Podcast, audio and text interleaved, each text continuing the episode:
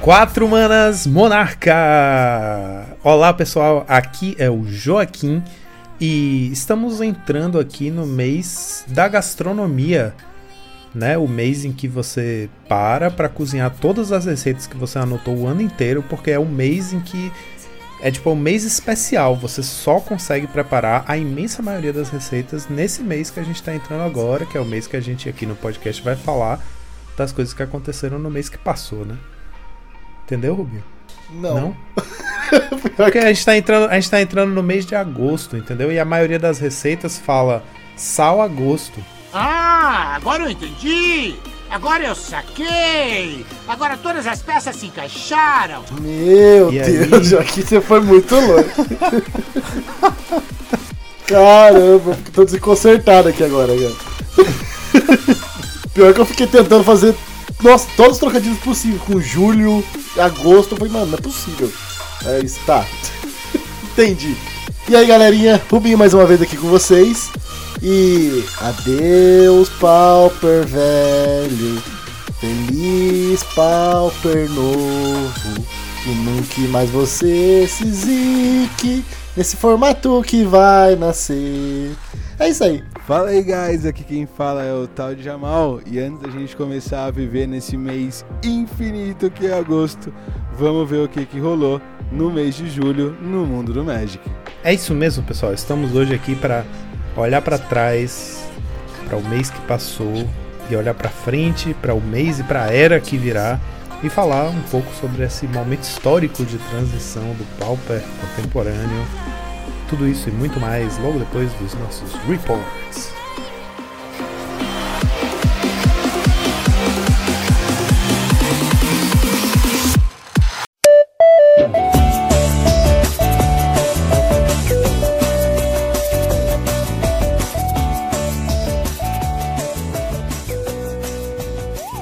Rubinho, antes de falarmos sobre o mês que passou, vamos falar sobre o fim de semana que passou.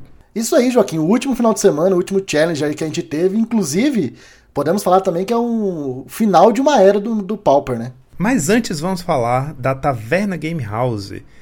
A Taverna Game House é o destino perfeito para entusiastas de TCG. Lá você encontra singles de Magic e Flash and Blood. E não se esqueçam que no dia 13 de agosto vai rolar a edição de inverno do Pauper of Thrones. Fala pra gente aí, Rubinho. O Pauper of Thrones é um campeonato que vai acontecer na primeira edição aqui em Curitiba. Logo mais a gente pode estar levando para outros lugares do Brasil também. E é um campeonato que nós, os Monarcas, estamos fazendo com parceria da Taverna. é, onde o formato vai ser Pauper, uma liguinha de quatro etapas e uma etapa final valendo mais de 4K aí pra galera. E além de produtos e playmats também para os top 8 aí. Então, corra lá para jogar com a gente. E lembrando também que eles estão oferecendo um desconto exclusivo de 5% em todos os produtos de Magic the Gathering para vocês. Basta usar o código hashtag Monarchs5, tudo junto, no checkout para aproveitar. O site deles é tavernagamehouse.com.br.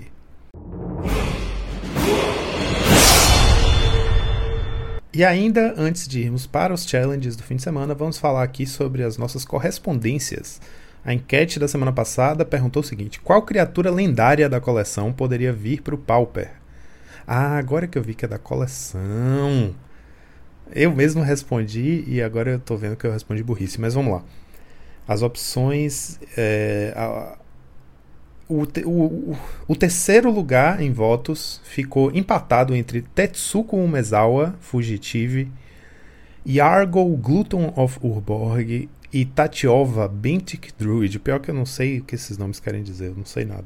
A Tatiova é aquela que, que quando ent- entra além de você dá draw, não é? Essa é uma criatura bem legal pra mim pro Pauper, assim. Eu já ouvi falar que tem gente que tem commander dela, então eu tô imaginando que seja uma coisa forte. Não, Tatiova, ela é bem. É, ela é uma criatura de 4 manas, 3-3. Ah, entendi. Toda vez Ela que um é- terreno entra. é- É... muito legal, cara. Sim, eu tô vendo aqui, tem duas versões. Ela é incomum, é uma lenda incomum, é isso. É isso. A galera joga com deck do Pauper Commander com ela, PDH. Ela é. Tem duas versões dela. Uma é 3 manas 3-3, que as criaturas. As criaturas terreno que você controla tem voar. E quando uma land, uma land entra, você Se você controlar 7 ou mais lands, até uma criatura alvo que você controla, até uma land alvo que você controla se torna um elemental 3-3 com haste, ainda é uma land, e a outra é a que você falou aí, são 5 manas, 3 quaisquer, um verde e um azul, 3-3 e quando além de entrar no campo de batalha sob seu controle, você ganha um ponto de vida e compra uma carta. Nossa, essa é fantástica. Essa daí ela tem até CDH com ela, não é somente o Pauper Commander não, cara. Ela é bem forte. Nossa, é bem forte. Você fazer uma, uma Fat Land e, ganhar, e comprar duas cartas, ganhar dois. O terceiro lugar ficou com outro, entre parênteses, caixa de resposta, ou seja, algum que não esteja nessa lista. E o primeiro lugar foi Anax Hardened Forge, com 44% dos votos também é uma criatura incomum. Então o Brendo caprichou aí nas opções, porque ele colocou só incomuns, né? Que são passíveis de serem é, downshiftadas. A Nax custa um qualquer e duas vermelhas. Esse cara é, é absurdo, mano. um asterisco barra 3. Criatura lendária semideus. O poder dele é igual a sua devoção ao vermelho. E quando ele ou outra criatura não token que você controla atacar ou morrer, você cria um, um, um sátiro 1 barra 1 com habilidade essa criatura não pode bloquear. Se a criatura tiver. Se a criatura tinha poder 4 ou mais, que você cria dois desses tokens em vez disso. Não, essa aqui é absurda. Mono Red aí pra que vocês louco, querem né? isso no vermelho? É, pois é. é. E ainda não morre pra cash down. Meu Deus, não, gente. Isso aqui não. Eu sei que. Acho que a galera não sei, eu não entendi essa não. Imunidade, imunidade a cast down é uma coisa bem interessante, né? Que nosso formato caiu essa carta em. É, na raridade comum, aleatoriamente, a gente tem uma remoção universal. Então, se começarem a aparecer lendas, elas têm essa vantagem de ser imunes a cashdown. De todo mundo que, de todo mundo que votou na opção é, na opção de, de responder na caixa de pergunta qual é a, a outra, só uma pessoa escreveu qual era a outra, que fui eu, no caso, que eu fui burro porque eu não vi que era da coleção. O Brendo foi, foi mais foi mais on topic do que eu pensei. Eu achei que ele tava falando só de criaturas é, lendárias em geral. E aí eu falei Isamaru, Round of Conda. É uma que eu já defendo há algum tempo, que é só um bicho dois manas. Ou um mana, dois, dois. Que eu acho que seria perfeitamente é do normal. Branco, né? no... É, Seria só um, um threat no branco que é imune a cashdown. Nem ia fazer essa diferença toda. Eu acho que é era capaz de nem ver jogo ele. Talvez umas duas cópias ali em algum deck White Winnie, mas nem o White Winnie é, tá, tá precisando de nada disso hoje em dia. Então é um, um, um desejo meu já, de, já atrasado. E aí, agora que a gente tocou na caixinha de resposta, né, vamos responder as perguntinhas dessa semana que teve um bocado, para minha alegria, para nossa alegria. Para nossa alegria. Você lembra desse meme? Nossa, é muito bom, cara. Pior Meu Deus, é muito antigo isso.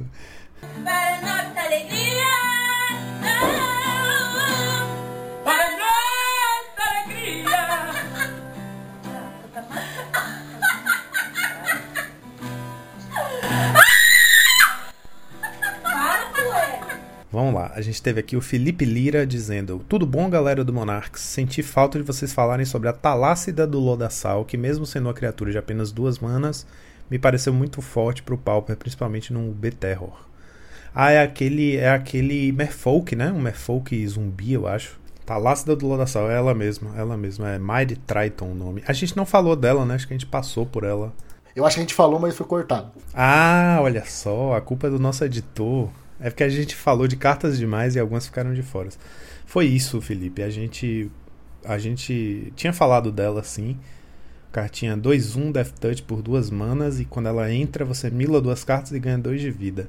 Ela é uma carta interessante, né? É uma carta que ela tem o seu espaço, sim. O, o parte do Death Touch, ganhar vida é bem relevante. Eu acho que ela tem força, sim, para jogar no formato. Não sei se no B-Terror. Mas talvez algum deck que abuse ali do cemitério de alguma maneira. Não tô falando do Torque Existence, mas alguma shell parecida. Tipo, que você precise de coisas no cemitério, criaturinhas pequenas. Então, ela tem esse espaço. A gente só precisa criar alguma coisa em cima dela. Então, eu acho que ela, ela vem pro Pauper também sem deck, né? Ela tem que ter alguma coisa ainda para ser usufruir dela. Não acho que seja a casinha dela o Beter. É, eu deixaria um pouco. Eu acho que ela, ela seria para outros decks. Eu acho que no B-Terror a falagem ainda encontra lugar porque ela te dá uma carta na mão, né? E esse Mighty Triton não, não faz esse card advantage, eu acho que lá também não é o lugar. Mas é, concordo com você, Rubinho. É uma carta boa, útil pro formato, mas que tá sem lar. Eu fico me lembrando que um bicho que eu vivia querendo que downshiftasse, ainda quero, é aquele de um mana, é Stitcher Supplier que é 1 mana 1 barra 1 zumbi, que quando ele entra você mila 3 e quando ele morre você mila 3. É, é um pouco parecida com essa, a, a outra é muito melhor, mas essa daqui tem uma coisa similar, né? De, exatamente, de similar. você baixa ela. Eu fico pensando no deck de zumbis, por exemplo. Ela pode ser útil se você tiver. O deck de zumbis tem uma coisa com cemitério, né? Pode ser. É uma carta interessante, mas é isso. De cara não consigo pensar em nenhum deck. Alguma estratégia de dread, né? Talvez seja interessante. Um dread pauper. Sim. Aqueles BG, tem sempre uns BG. É, dá pra pensar alguma coisa assim. Eu acho que tem esse espaço, só tem que deixar a imaginação fluir um pouco aí para usar elas. É, tivemos uma mensagem do Lucas Hideyu que falou: Galera, ótimo episódio como sempre. Muito obrigado, Lucas. Tô querendo começar no Pauper e gostaria de saber um deck baratinho para começar. Vocês têm algumas listas para passar? É, algumas listas a gente, por exemplo, uma lista que a gente já fala, a gente fala bastante aqui, porque eu e Rubinho somos muito tendenciosos para ela, é o Sacrifice, Mono Black Sacrifice. Ele é famosamente um deck barato e bom, né? Que dá para fazer resultado, especialmente você que tá pensando no IRL, né? Se você quer dizer, se você estiver falando do IRL. Mas no MOL ela é mais barata ainda, é ridiculamente barata. E porque a remoção que ela usa é Defile, ela só usa land básica, ela usa criaturas muito baratas e que são fortes. Então, para fazer resultado em lojinha, esse deck é tiro e queda e é muito bom. Mono Black Sacrifice vale a pena dar uma olhada. Esse é famoso por ser barato. Você tem mais algum em mente, Rubinho? É, o Mono White Heróico ele também tem esse aspecto um pouco mais barato. Ele chega a ser um pouco mais caro que o próprio que o próprio Mono Black, né? Mas ele também é um deck barato. As criaturas dele são baratas, são um pouco mais chato de achar, é, eu sei que com a adição agora, muito provavelmente o All That Glitters vai jogar nesse deck, mas querendo ou não, o All That Glitters é uma carta de 5 reais. Eu não acho que esse preço que ela tá agora vai continuar. Então eu, eu coloco ele também como um deck barato, um deck bom de jogar, que é um deck bom para ser entrada também no formato. Exatamente, Lucas. E a gente, em geral, quando traz a listinha da semana, tá sempre também comentando a respeito do valor né? Então, se você quiser dar uma olhada nos reports dos últimos episódios e dar uma olhada nas listinhas da semana, a gente está sempre falando sobre o valor do deck e a maioria a gente traz uns decks aqui que tem um valor acessível, justamente porque tá, em geral está mexendo com cartinhas mais desconhecidas, né? menos, menos canônicas do formato. Mas eu diria que esses dois aí, Mono Black e Mono White, são, são bons decks para começar. É, tivemos uma mensagem do Renan Lamin, que escreveu Como faz para deixar currículo pro time? Hahaha.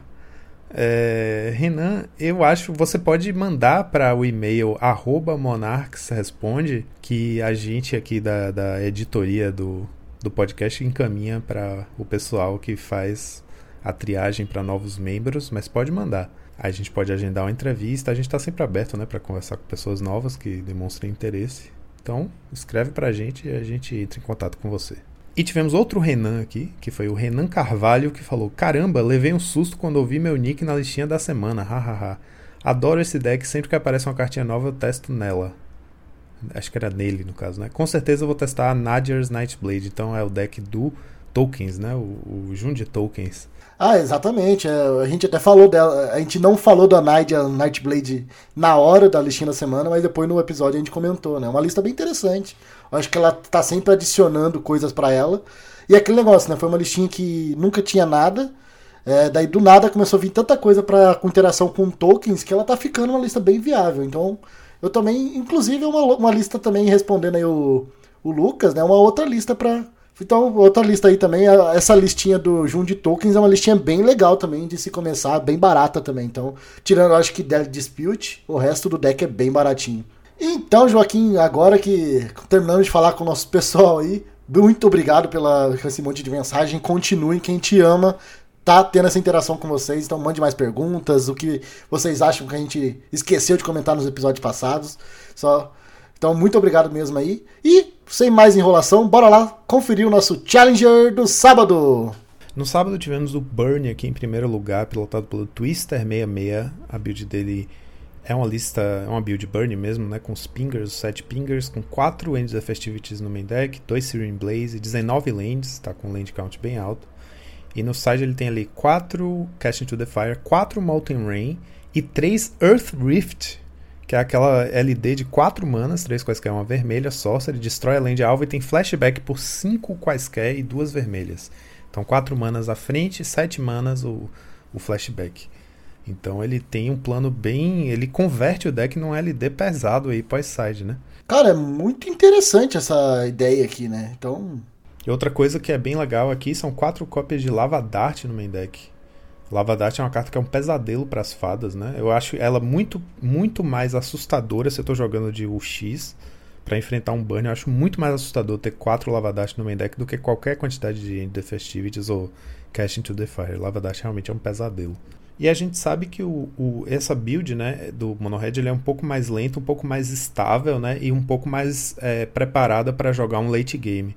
Então, é, pode parecer muito assim, a LD de 4 manas, né, mas ele tem a curva certinha, ele tem bastante draw para achar a land drop dele, tem 19 lands, então vai curvar, vai chegar no 3 manas pro Mountain Rain, vai chegar no, no 4 manas pro Earth Rift e dando sorte, você consegue emendar, né? Entre o Earth Rift e o flashback do Earth Rift, você consegue fazer ali um Mountain Rain, outro Earth Rift e ficar controlando com LD enquanto dá dano com seus pingers. É uma estratégia interessante. Em segundo lugar, tivemos um Jeskai Ephemerate, pilotado pelo Zio Francone, jogador italiano. É, a build dele tá sem scred, então ele se libertou aí das lands nevadas, foi para o caminho mais do ramp mesmo. Tem dois Seagate, dois Arqueomante, então as criaturas mais pesadas têm menos cópias. Tá com duas Journey, né, para poder cuidar dos bichos grandes, já que não tem Scred, quatro Bolt para compensar também a ausência do Scred e três Cast into the Fire. Então ele tem ali três Cast into the Fire e quatro Bolt para cuidar dos bichinhos menores e duas Journey para é, cuidar de um eventual que tenha resolvido um bicho grandão, né? É, então esse daqui tá fo... Eu acho interessante porque apesar de não usar o Scred, eu acho que tá com um, um spread interessante de, de remoções, né? Eu acho que ele ele cuida daquele problema que a gente faz, sempre fala, né, desses Jeskais de ter as emoções muito desorganizadas ou, ou, inconsistentes, né? E no site ainda tem duas cópias de Destroy Evil também, que para cuidar de bichões grandes se precisar na match. E ele tá com a mana base com duas planícies e tem dois Dust to Dust no sideboard também. Exato, Joaquim. Acho que é, é isso, né, que a gente até fala do GSK. Ele tem essas opções, você não precisa jogar de Scred para ser uma lista boa de GSK. É, você só precisa deixar suas emoções eficientes. Eu acho que é o que ele fez aqui, né, o, o Zio Francone. Muito bem, eu gostei bastante da lista dele. Inclusive, deu um, um lapso aqui agora. Eu lembro de você falando no episódio passado de alguma lista para usar o Gifts. A mágica do elefantinho, esqueci agora o nome dela, mas é o que destrói é, uma permanente. General's Gift. Que destrói uma permanente e coloca um bicho 3-3. Imagina você, no, no passe, você destrói sua lente destrutiva para colocar um bicho 3-3. Porra, é mesmo, é mesmo. então esse aqui Olha pode ser um deck interessante também para usar essa carta aí. Verdade, é um deck que rampa, né? Então 3 manas já fica um pouco mais leve do que seria num deck normal. E bicho 3-3 pro oponente, se você precisar resolver uma permanente do oponente, você tem, você tem 4 bolts pra, pra dar conta, né? Pô, bem, bem, bem pensado, velho. É, pode ser um slot aqui, um, um, um one-off só, né, no main deck para cuidar de alguma coisa que você né? Ou alguma permanente problemática, um bicho grande. Exato, você pode tirar uma permanente que tá tendo problema, inclusive você pode transformar o seu deck em um LD e. Cara, tem muitas apl aplicabilidades né, com isso aqui nesse deck. Em uma cópia já é suficiente, porque você consegue fazer no loop com Archeomancer e Ephemerate, né? Então, é, uma outro, é um outro deck que eu acho que pode sim se beneficiar muito de Generous Gift. Tipo, você usa ela no começo, cuida de alguma threat problemática, depois que fizer o loop do Ephemerate, você puxa ela de volta e começa a fazer na sua lente indestrutível, né? E aumentar seu clock. Aí vira a esquina rapidinho. Junto com Kenko, você mata muito rápido tendo isso. É bem, boa ideia. Em terceiro lugar, tivemos o Grixis Affinity do Luffy do Chapéu de Palha. Ele tá com a build aqui: 3 é, Crack Clan, 3 Serpentes, é, Gear Seeker, 2 Kenko, 4 Miren Fossa, então tá sem Frogmite, tá uma, uma build mais pesada para bichos maiores, né? Pensando mais no late game. E o spread de remoções também se adaptando ao meta aí, com só 2 Galvanic Blast, 3 Cast Down, 1 um Chainers, então tá mais bem equipado para responder aos bichões do Ponza e aos bichões do UB Terror, né? Que são dois decks que estão bem fortes no momento. É, ele tá com 3 Nihil no main e um Chromatic Star só. E no sideboard ele tem uma cópia adicional de Chainers, tem um turn aside e três negates para se proteger dos Dust to Dust. É, e essa lista vocês vão ver que acabou estabelecendo um novo baseline para o, o momento atual e tá todo mundo agora jogando com essa nova lista do Luffy. Então esse daqui seria a build padrão do Affinity nesse momento, né? Mas logo vai mudar bastante, porque vai entrar as cartinhas novas e tal. Quarto lugar, fechando nosso top 4, Gruponza pelo It's Swift Time, é a build padrão também que está usando 4 do Generous Ant, o, o Cycler verde, né?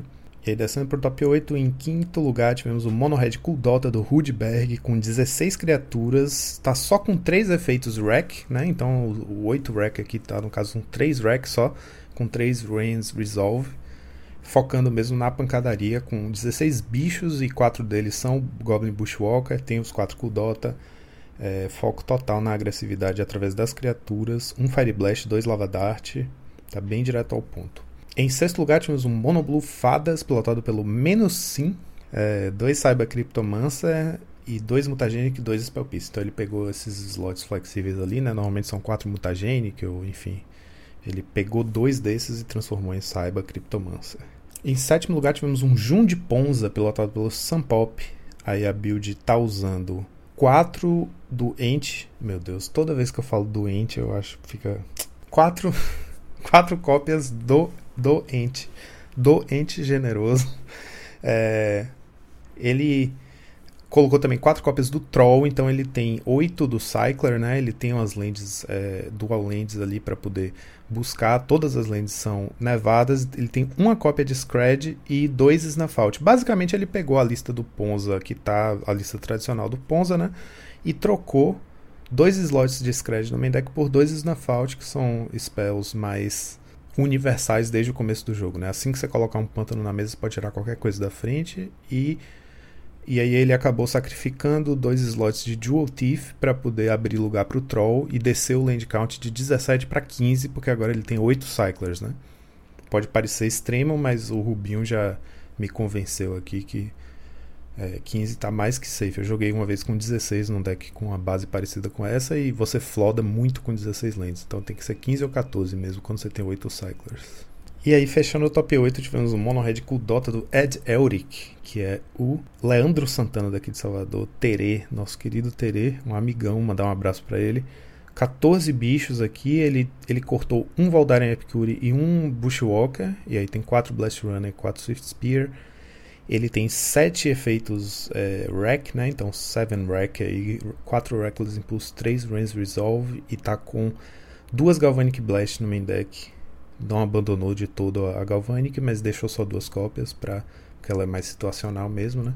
No sideboard ele tem dois Unholy Hit e quatro Relic. E os nossos top decks do sábado, tivemos em primeiro lugar Mono Red com 17% do meta, em segundo lugar, tivemos Dimir Terror, Jeskai Ephemerate, Affinity e Izzet Terror, todos empatados com 10% do meta cada.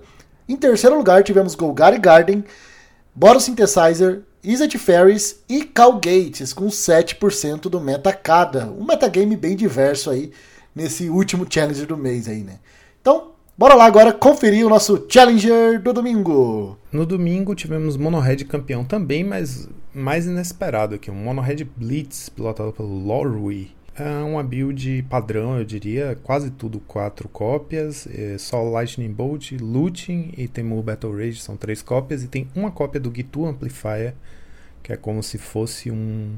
É uma threat a mais, né? É um Kill barra Festival Crasher a mais. Ele tem a, a, fraqueza dos dois, no caso, né?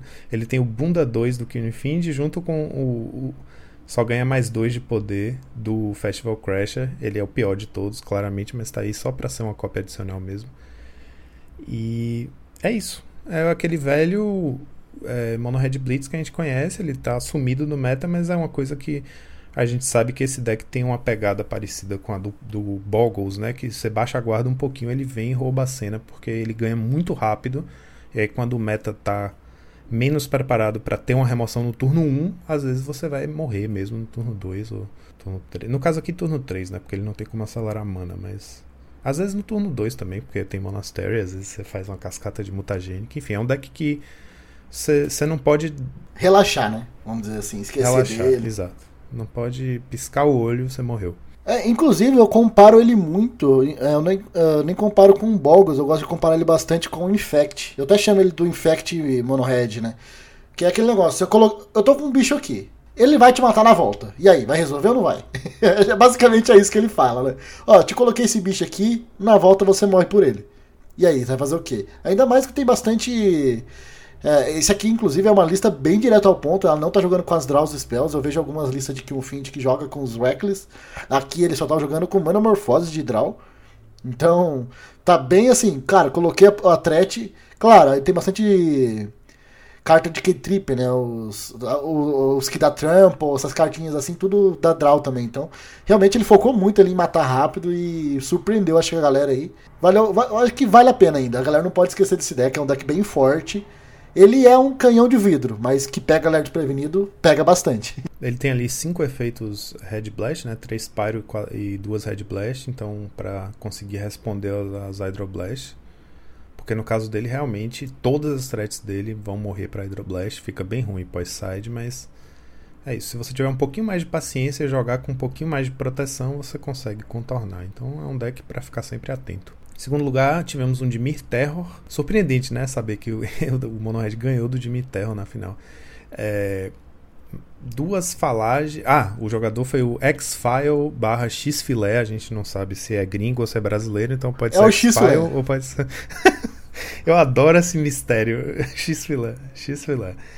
É, dois Falage, um Crawl from the Cellar, um Agony Warp, um Cast Down no main e três Steel Sabotage no side. Então, além do, do Agony Warp no main deck, ele tem também três Steel Sabotage para lidar com as lands animadas pelo Kenko. Descendo para o nosso top 4, tivemos o Mono Red Cool Dota pilotado pelo Tweedle.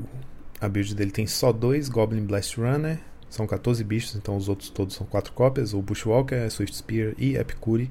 Tá com 8 Rack, né? 8 Draw Spells de duas manas. E aí no sideboard ele tem 4 Molten Rain também, 4 Cast into the Fire, 2 Flame Slash. Será que a galera do Burn agora tá montando um, uma cúpula secreta dos Burn aí? Começaram a conversar também para colocar esses LD aí?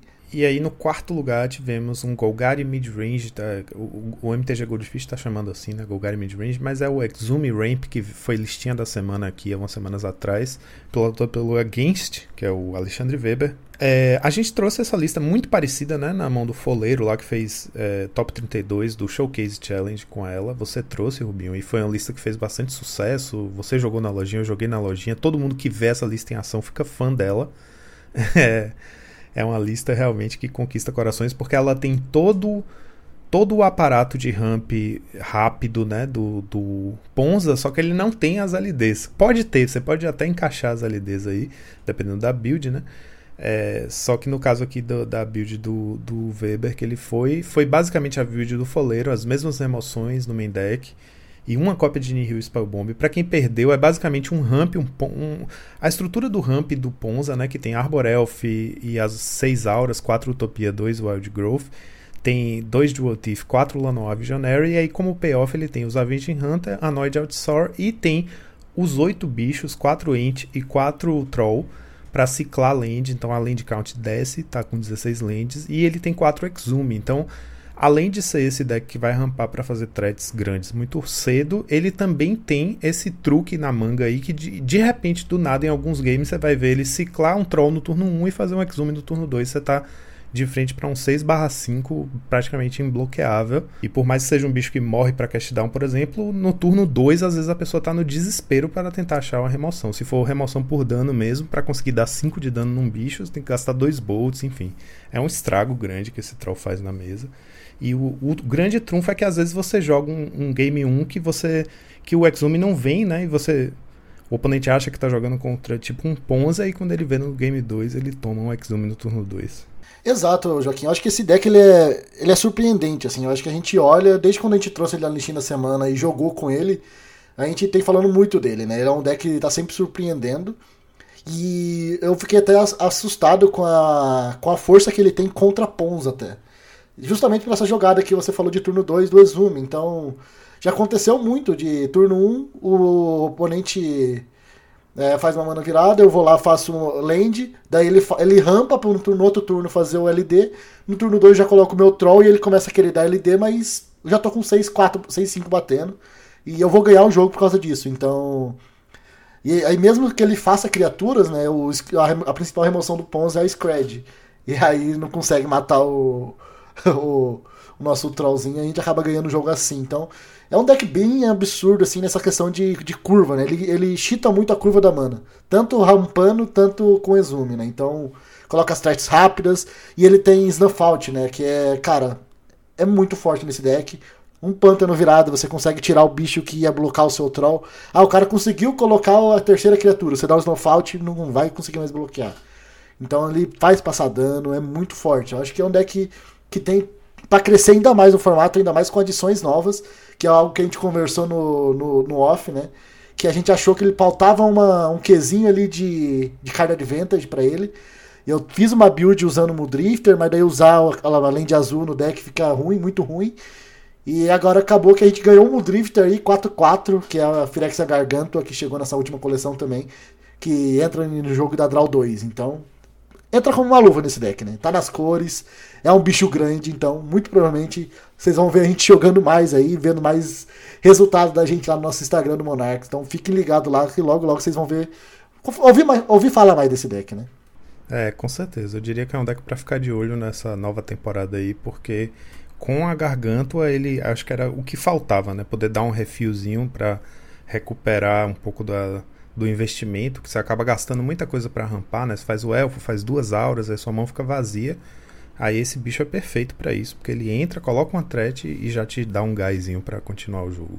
Descendo para o top 8 de Mir Terror, pilotado pelo Nimblest Mongoose, com dois Falage, um Crawl from the Cellar, um Agony Warp, dois Cast Down no main deck, duas Rotten Reunion no sideboard, em sexto lugar tivemos Grixis Affinity pelo Andrea94, a build do Luffy, aquilo que eu falei, a build que o Luffy jogou nesse sábado acabou virando padrão, tá todo mundo com essa lista. Se forem olhar lá no top 32, tá todo mundo jogando com essa lista. Em sétimo lugar tivemos um Gruponza pelo Las Vegas Chaos. E em oitavo lugar, um Sultai Poison pilotado pelo Renar. E os nossos top decks do domingo, tivemos de novo Mono Red em primeiro lugar com 20% do meta. Em segundo lugar tivemos Dimir Terror e Affinity com 13% do meta cada. Em terceiro lugar tivemos Gru Ponza com 10% do meta. E agora, Joaquim, bora lá conferir a nossa listinha da semana. Já vi que você trouxe coisa nova aí, que é da nossa nova temporada, já abrindo aí o nosso, as nossas listinhas com, com cartas novas. Exatamente, Rubinho. O que aconteceu foi que no fim de semana o, os eventos IRL já, já passaram a permitir as cartas que levaram downshift em Commander Masters, né? E aí lá no Japão, na Hareruya, teve evento na, no FNM na sexta-feira, teve torneio grande no sábado, torneio grande no domingo. Então apareceu já bastante lista com cartinhas novas e aí até deu trabalho para escolher uma, porque na verdade nenhuma tava tipo exatamente super diferente ou muito convincente. Muitas listas experimentais, às vezes usando poucas cópias de cartas novas, mas aí finalmente encontrei essa aqui que foi um evento um pouquinho maior com 28 jogadores. E aí eu trouxe uma lista finalista aqui que foi um Mono White Heroic pilotado pelo Wataru Shoita. É, foi um torneio chamado The One Ring Scramble. Eles têm às vezes uns torneios lá que tem o nome de uma carta rara. Eu acho que talvez na premiação deva incluir essa, essa carta. E aí foram 28 jogadores e ele ficou em segundo lugar, finalista aí, com o Mono White Heroic, que é bem curioso porque é um uso da, da All That Glitters que a gente não tinha especulado. A gente pensou com o Alio né, na semana passada sobre o Boggles e sobre o Affinity.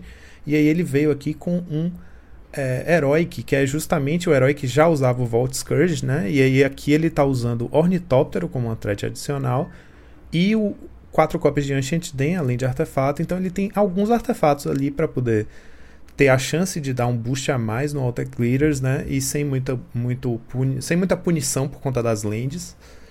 E eu achei o Ornitóptero interessante justamente porque é uma threat que entra no turno 0, né? No turno 1, um, ele vai entrar cedo com certeza.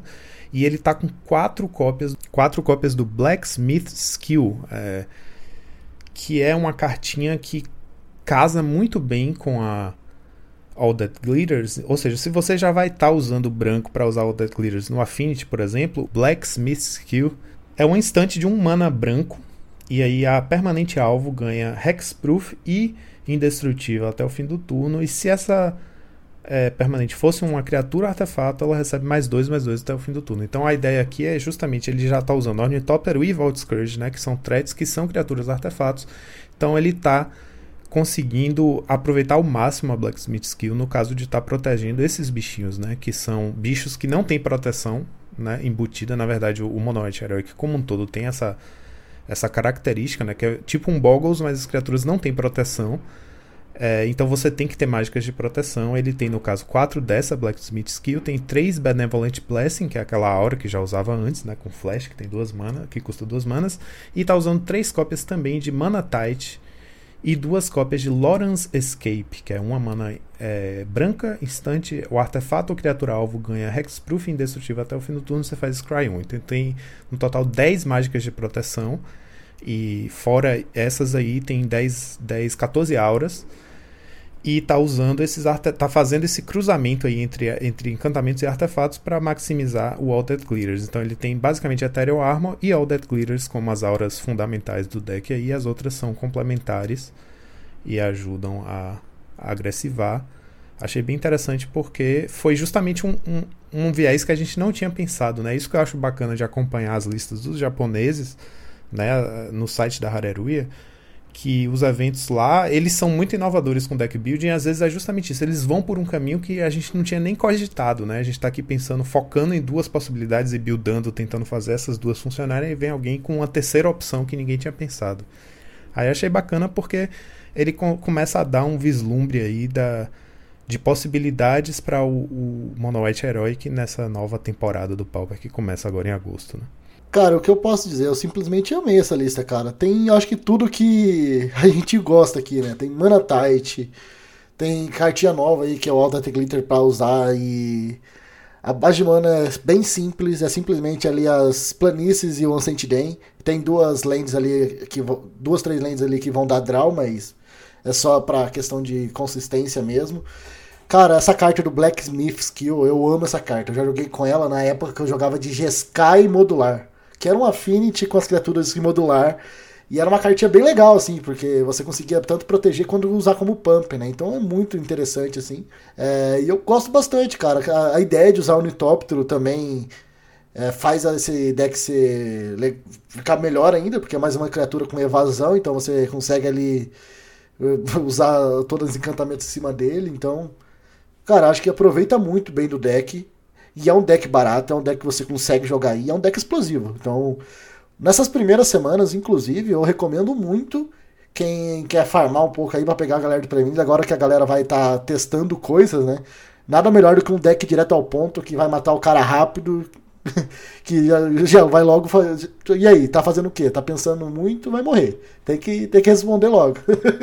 Então eu, cara, eu amei essa lista, inclusive tô com muita vontade de jogar. E olha que eu nunca joguei de Monoite Heróico, mas tô com mais vontade de jogar com essa lista do que com Boggles, cara. Exatamente, Rubinho. É isso. O Heróico é um deck que eu nunca respeitei muito e nunca gostei, assim, tipo, eu, não é que eu não respeito o deck. Quem joga bem com o deck, eu, eu morro de medo quando eu enfrento o deck, mas eu não respeitei no sentido de eu nunca cogitei jogar com o deck, nunca me interessei. E eu vi essa lista e fiquei com vontade de montar, porque eu acho que essa, essa coisa híbrida que ele faz é bem, na, é bem minha praia, sabe? De misturar as coisas, otimizar é, cartas como a Blacksmith Skill e tal, eu acho bem bacana. E depois dessa listinha maravilhosa que eu vou começar a jogar nas lojinhas aqui de Curitiba, então quem ouve o podcast aí já sabe o que vai, já pode esperar nas, nas próximas semanas. E depois de tudo isso, só nos resta uma coisa.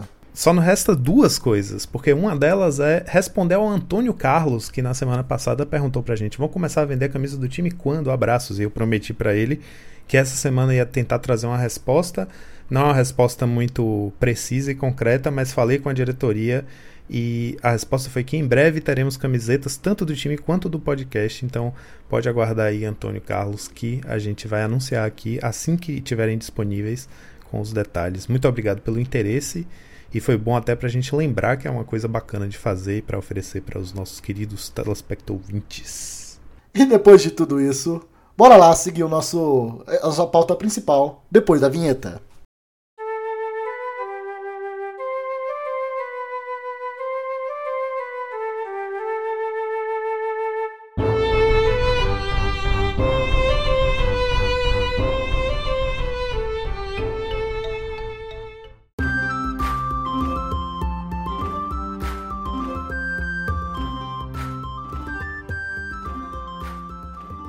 Agora sim, Rubinho, podemos finalmente falar sobre o mês que passou e não apenas o fim de semana. Por onde a gente começa a falar sobre o mês de julho.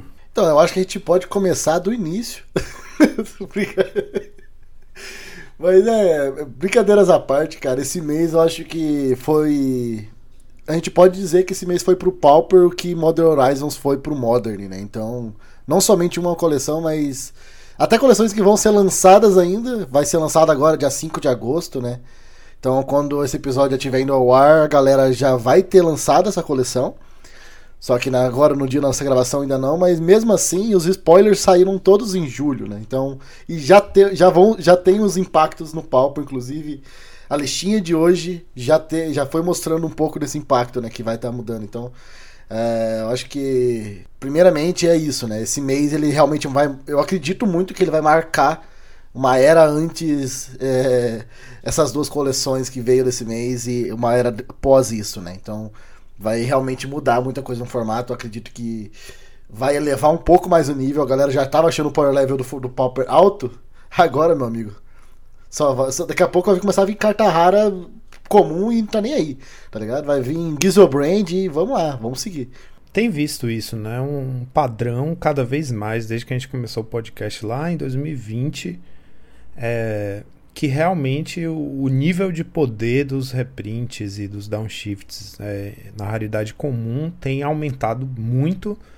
E nesses sets em especial, né, esses sets que são é, focados em Commander, né, ou, ou, que só são válidos em formatos eternos, a gente tem visto isso acontecer cada vez mais. E realmente o patamar está se elevando. Eu acho que esse set marcou a história mesmo como um set que está começando a mostrar daqui para frente o que, que é possível no Pauper, né? A gente sempre teve esse debate dentro do nosso formato de tipo, o que que é o que que define que tal carta é forte demais para o formato, sabe? Ou a gente simplesmente aceita as cartas que caem no formato porque o formato é o resultado disso aí mesmo e pronto. A gente está num, numa situação de bola de neve, né? Que eu acho que desde 2020 vem rolando assim com cartas muito fortes que têm um impacto muito grande no formato e que se acumulam com tanta velocidade, né, com a quantidade de lançamentos que a gente tem por ano, que a essa altura já não tem mais como conter nem deter, e, e o Pauper é o resultado disso mesmo. Né? Tipo, se fosse parar para banir coisas para tentar restaurar um estado de, de, de, parâmetro do formato, eu acho que a gente já perdeu a referência a essa altura, né? E aí hoje a gente teve essa. A gente teve com o Commander Masters um, um marco, eu diria, um marco de, é, de um novo referencial de power level e de parâmetros para o futuro do formato. Sim, acho que começando desde lá de Senhor dos Anéis, né? Foi uma coleção que, querendo ou não, é, tipo, tem várias, várias, cartinhas que a gente já vinha falando bastante aí no, nos reports nesse mês, né? Que já estavam mais em evidência, que é Casting the Fire e, e o próprio Lembas. Lembas? Lembas! E essas são cartas que são óbvias que ia jogar e realmente tá tendo seu impacto, mas a gente, o que mais marcou realmente, eu acho que são as cartas de land cycling, que, de, que cada uma pega das suas cores, né? Isso mudou muito a matemática de terrenos no Pauper e, e eu acredito que não foi usado 100% dela ainda, sabe? Eu, eu tenho essa sensação que a gente tá com essas cartas e ainda assim tem muita coisa para explorar com elas e já logo em seguida já veio um outro set em cima tipo, estourando tudo de novo, falando assim, cara, se vira agora. Vocês não queriam buildar, agora vocês vão buildar, porque. Então tem tudo isso, sabe? Inclusive o próprio BG, né, que é um deck que a gente gostou muito. Cara, ele não tá na forma final dele ainda e já é um deck muito forte. A própria a criatura branca também, né? um passarinho que busca que busca planície. Cara, é uma carta excelente se você colocar numa, eh, numa uma shell de Ephemerate, por exemplo. É uma excelente criatura de Ephemerate. E ninguém ainda usufruiu dela e fez nada relacionado com ela. Então eu fico imaginando, acho que tem muita. É, muito lugar ainda pra gente expandir, expandir e usar essas cartas que a gente não tá usando. Porque não teve tempo ainda. E. E são cartas muito boas que estão ali paradas, sabe? E tô com medo, talvez, às vezes, cair no esquecimento. E, as, e, lá na frente, daqui dois anos, a gente começar a falar dessas cartas de novo, sabe? Porque são cartas realmente muito fortes. Exatamente, Rubinho. Você falou aí, e eu tô vendo que essas cartas, né? Esses Land Cyclers aí, foi, uma, foi um, um ciclo de cartas que a gente reconheceu o potencial delas de alguma forma antes do lançamento, mas demorou um pouco para bater para cair a ficha, né, para bater a realidade do quanto elas iam impactar. É, eu acho que tem uma coisa que tá rolando com o Pauper que é uma, uma bola de neve mesmo, um acúmulo de sinergias, de novos efeitos, novas possibilidades. E como a gente é um formato que não tem pro players grindando o formato, né, treinando para qualifiers, Pro Tour, coisas assim do nível competitivo, a gente não tem uma quantidade grande de jogadores que tem, como é que fala, a carreira na, na é, em jogo, né, é, dependendo do formato, a gente não tem essa velocidade de exploração do metagame para encontrar as coisas quebradas ou a forma mais poderosa de explorar essas novas sinergias e como a velocidade de lançamento dos sites é muito absurda hoje em dia, é como você falou, a gente acabou de acabaram de entrar as cartas no formato e cartas que estão tendo uma dificuldade de distribuição, né? Então, tipo, a gente está começando a entender agora o que que elas estão trazendo em termos de possibilidades e de repente já tem um site novo com um monte de coisa nova para a gente acumular em cima disso. E aí, pensando nessas land cyclers mesmo, eu fico me tocando que, tipo, uh, pensando em 2020, quando a gente começou o podcast, a gente não tinha dual lands no, comuns, né? Era uma coisa impensável, tipo, uma land que tem dois tipos. Agora e agora a gente já dois... tem dois sets. Exato, a gente tem as nevadas e as não nevadas. E esses land cyclers com mana genérica, tipo, você pensar, né, que cada um tá em uma cor, mas que a, a, é, custa um mana só e é uma mana genérica, então, tipo, ele faz o mana fixing, ele pode achar dual land. Eu acho que, tipo, a gente está começando a ver a, o que, que isso significa, né, em termos práticos para o mana fixing, as mana bases dos decks, mas a gente realmente só está começando a ver. Ainda tem muita ficha que não caiu, sabe? Tipo, eu tava vendo uma lista de um Zul que fez um resultado, um 3-0 na Hareruya, um Nai azul daqueles, né, que usa land básica de três tipos, mas que tem Tribal Flames e tal, é, Domain Zul. E esses Cyclers fazem um impacto enorme nesses decks, porque esses decks aproveitam bastante o mana fixing no early game, com pouquíssimo pouquíssima punição, né, por estar sendo um deck de cinco cores. E no late game eles desfrutam muito bem dos, das threats gigantescas, porque são decks que curvam, são decks agressivos, mas que têm é, uma pegada mais de curvar, né? Tipo o White Winnie hoje em dia, que é tipo um deck que não é ultra explosivo nos primeiros turnos, mas ele vai curvando direitinho quando você vê você tem uma threat formidável acumulada na mesa. E esses decks, por exemplo, podem voltar a ser reimaginados, né? Com a mana base mais consertada ainda, mais. É, como é que fala? Mais simplificada. Eles dão várias possibilidades e eu acho que isso está acontecendo em todos os formatos, né? É, esse set aí de bichinhos com Land Cyclers com Land Cycling, é, junto com o Lorien, né? Que não é bicho, mas é talvez a melhor de todas. É, os outros formatos também estão começando a cair a ficha sobre o poder delas, né? O Modern, o Legacy e tal. Então, são cartas realmente que tem, trouxeram um impacto enorme. E eu acho que elas são mesmo o maior impacto do, do Senhor dos Anéis para o formato. O legado que vai ficar é isso aí. E aí, eu, dando até exemplo, até do que a gente vai falar mais na frente ali, né? Que é o Pro Tour. Tivemos três decks de. Teve, tivemos decks, por exemplo, de, do Temur Rhinos, que tava jogando com a Lorin. Então, uma carta comum jogando no deck que, que jogo fez três. Teve três dele, cópias dele no final de. no top 8 de Pro Tour. Uh, um deck também que estava muito em ascensão era o Living End, que usa não somente a Lorin, mas usa o Ent também, e em algumas listas também o vermelho, o OnlyFans. O vermelho, né? sim. Então, uhum. cara, tipo, cartas comuns, sabe? E eu vi muito, muita gente falando sobre isso, que essas cartas, elas habilitam você jogar contra Blood Moon, que era algo muito difícil antes, né? Esses decks é um deck de três cores. E já aconteceu isso na própria live, né? O, o Nassif jogando ali, levou uma Blood Moon, só tinha além de dual na mesa. Ele, ah, vou ciclar aqui meu o meu OnlyFans aqui, vou pegar minha montanha básica, vou colocar em jogo, agora um vermelho. Agora vou ciclar meu ente, peguei minha mana verde, pronto. Você só precisa de uma básica da cor, né? Que não tem punição. É isso, é, as cartas são muito elegantes porque elas não punem nada, não são overpower e você não tem grandes custos de adicionar ela no deck, ela só resolve problemas, é. Elas fazem o, esse fixing universal, incolor, é, que o Astrolábio fazia, mas de uma forma justa, né? O Astrolábio era uma cantrip que tinha um upside muito alto, que é tipo ignorar a mana, a, a mana, a Color Pie. E esses novos, você tem um, um, um, processo de escolha, né? Você tem que pensar quais vão entrar no seu deck. Não é qualquer um que busca qualquer land, mas dá uma flexibilidade, dá essa coisa de, de a mana sem color. Realmente, não tinha nem me tocado essa coisa da Blood Moon. Ou seja, é isso. É, cada vez que você vê em ação e que você vê novas builds, você vai se tocando do efeito que tem aquilo, né? Tipo, é realmente transformador para o formato e eu acho que de uma forma positiva. Eu acho que é justamente é um bom paralelo, né? O, o Astrolábio é um bom patamar de, de, comparação aí, porque eu acho que elas fazem o que o Astrolábio estava fazendo, mas de uma forma que não não esculhamba tanto um dos preceitos do formato, que é a Color Pie, né? Você não precisa também é, ignorar a Color Pie, você ainda está operando dentro dela, mas você tem bem mais flexibilidade para construir sua mana base.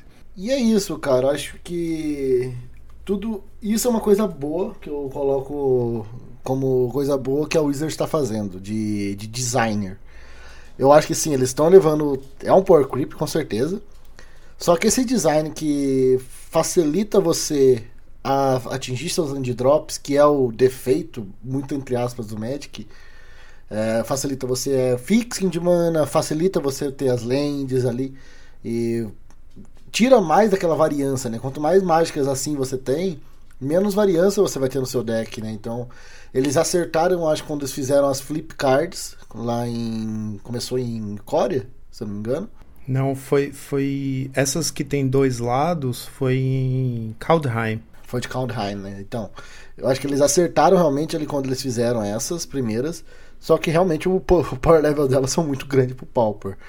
É uma land que é uma criatura que talvez teria que ser um pouco bem menos, né, do que aquelas criaturas. Por exemplo, tipo essas criaturas que são agora, né? Então, é, ter, ter, algo assim pro Pauper, eu acho que era sempre o que a gente vinha pedindo. E eles acharam uma maneira bem elegante de fazer. Eu acho que abaixar esses land cyclings foi muito bom. Não sei se vão irão vir mais, mas são coisas assim que é legal. É como você falou, a carta não é roubada, nenhuma delas são que, é quebrada. Só que ela ajuda muito pra, nessa questão de deck builder, na, na questão de, eh, de você melhorar a consistência do seu deck. Então, são coisas assim que a Wizards tem que trazer mais, né? A gente tá falando bem bastante delas porque eu acho que realmente foi o, é algo que a gente vai ainda falar muito, muito até o final do ano. Pelo menos esse ano é muito difícil a gente não mais falar o nome dessas cartas, principalmente Lauren e o Troll. São cartas que vão ficar e é muito difícil de ser tiradas do, do metagame. Tem uma coisa interessante se olhar, por exemplo, para a história dos decks clássicos do, de formatos mais tradicionais, como Legacy, né? Na época que ainda existia o Extended, o, é, o tipo 1 o tipo 1, tipo 2, né? O Vintage é o tipo 1, o Standard é tipo 2, o Extended é tipo 4, tinha 1.5 que era o Legacy. Existia, existiram vários, meio que, como é que se diz? Várias eras, né? Como a gente está falando sobre essa divisão de eras no Pauper. E no Legacy eu me lembro que demarcadamente aquele deck que usava a Quirion Dryad, né? Aquele bichinho, um qualquer, um verde, um barra 1, que toda vez que você casta uma mágica que não seja verde, né? Uma mágica vermelha, preta, azul ou branca, ela recebe marcador mais um, mais um.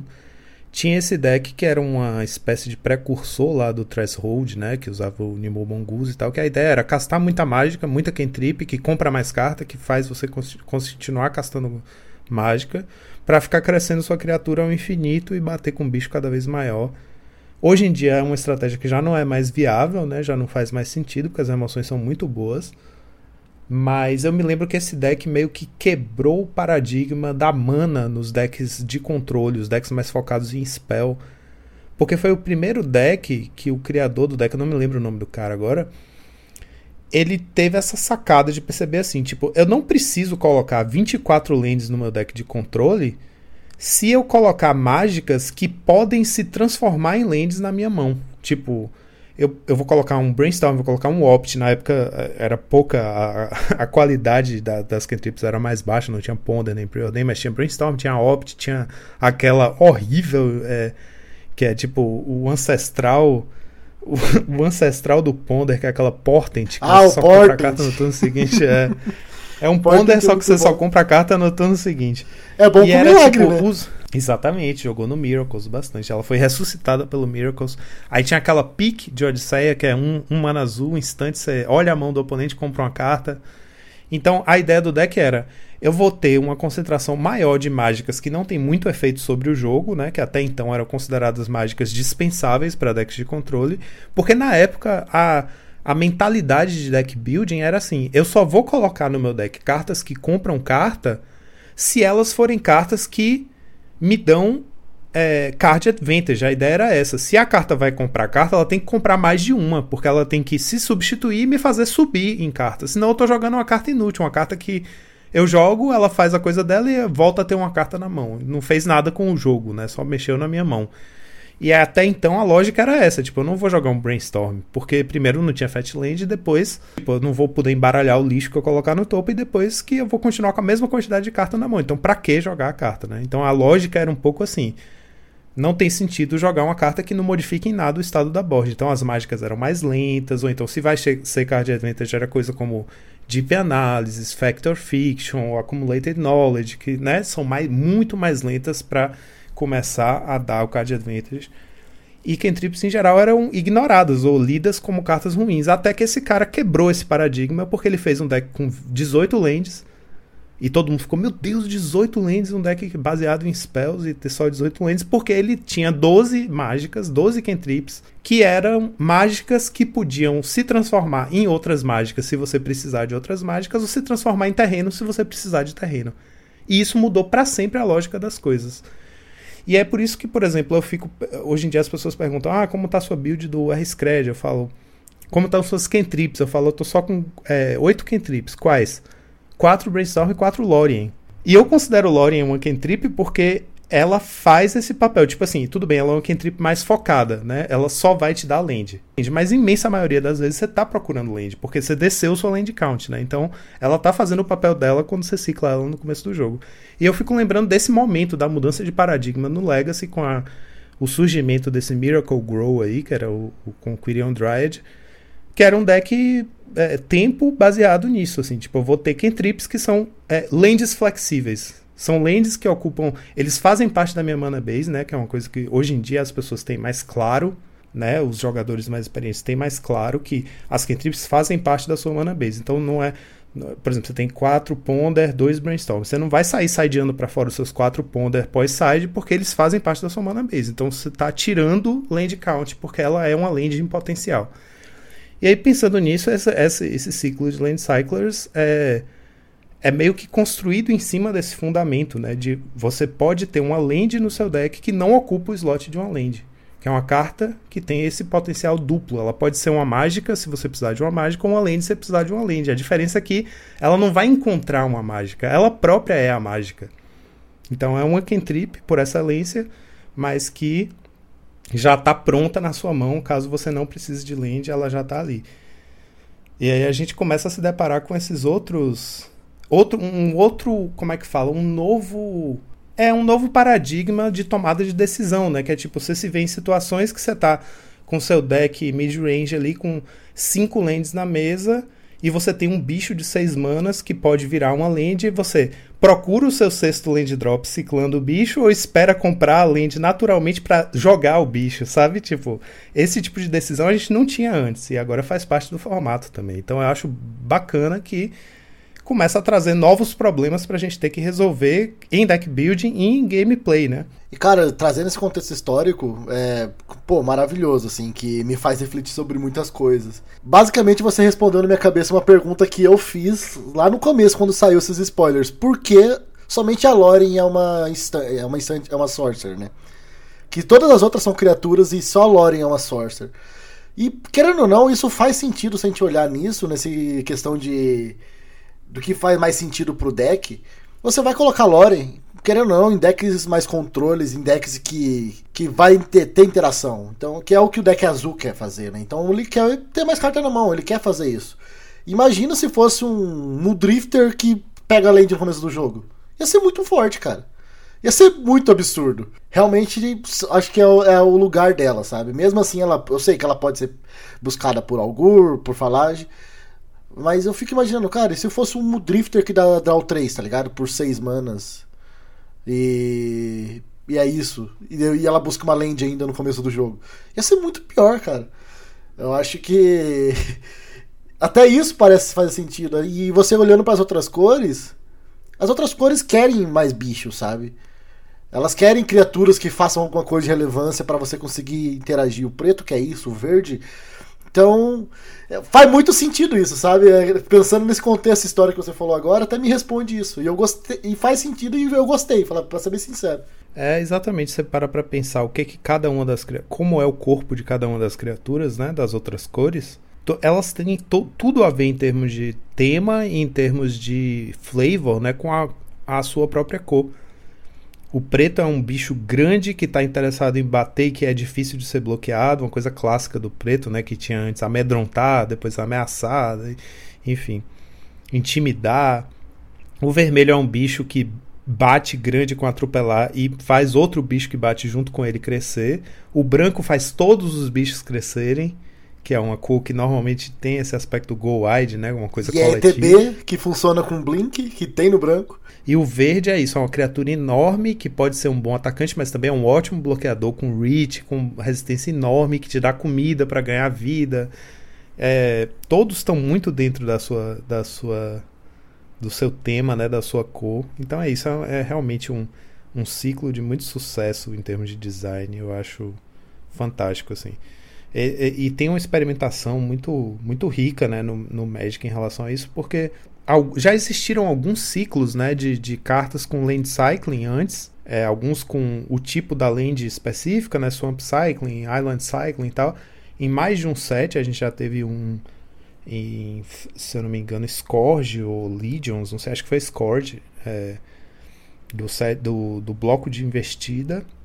E depois a gente teve de novo, então a gente tem.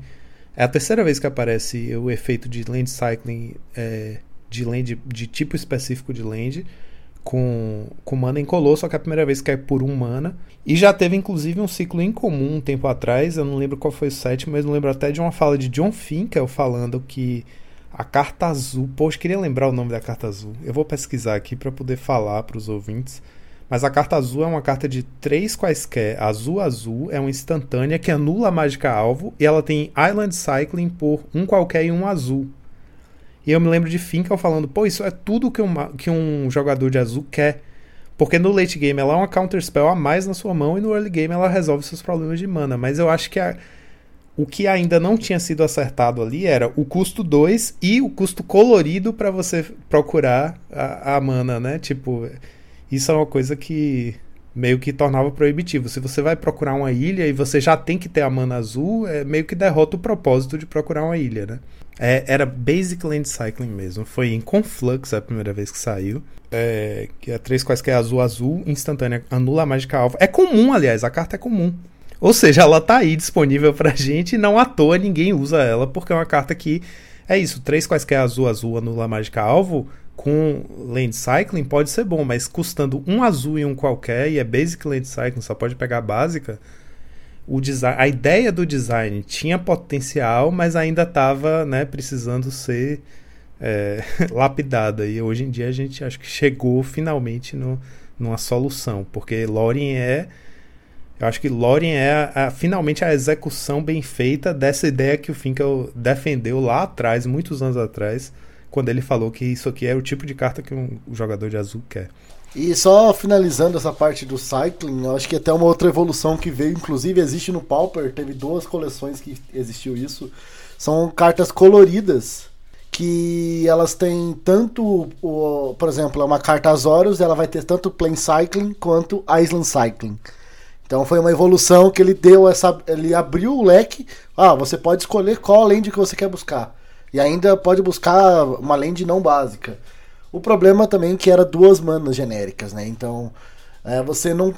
É, é aquele negócio, a mana é, muito, é um recurso muito escasso no jogo, querendo ou não. E você sempre quer fazer isso nos turnos mais rápidos possíveis. Você tapar duas manas para achar uma, não é uma troca justa, assim, vamos dizer, não é tão justa, porque você está gastando mais mana do que você vai ter. No caso dessas cartas novas, agora você gasta uma mana para ganhar outra. Então, basicamente, você você é ganhou. uma land que entra virado. É uma land que entra virado. Então você tá só ganhando aquele turno ali. Então, cara, é muito inteligente. Talvez, aí, uma evolução seja isso, né? A gente tipo, sonhar aí que talvez cartas multicoloridas tenham dois tipos de land cycling e a gente consegue melhorar cada vez mais.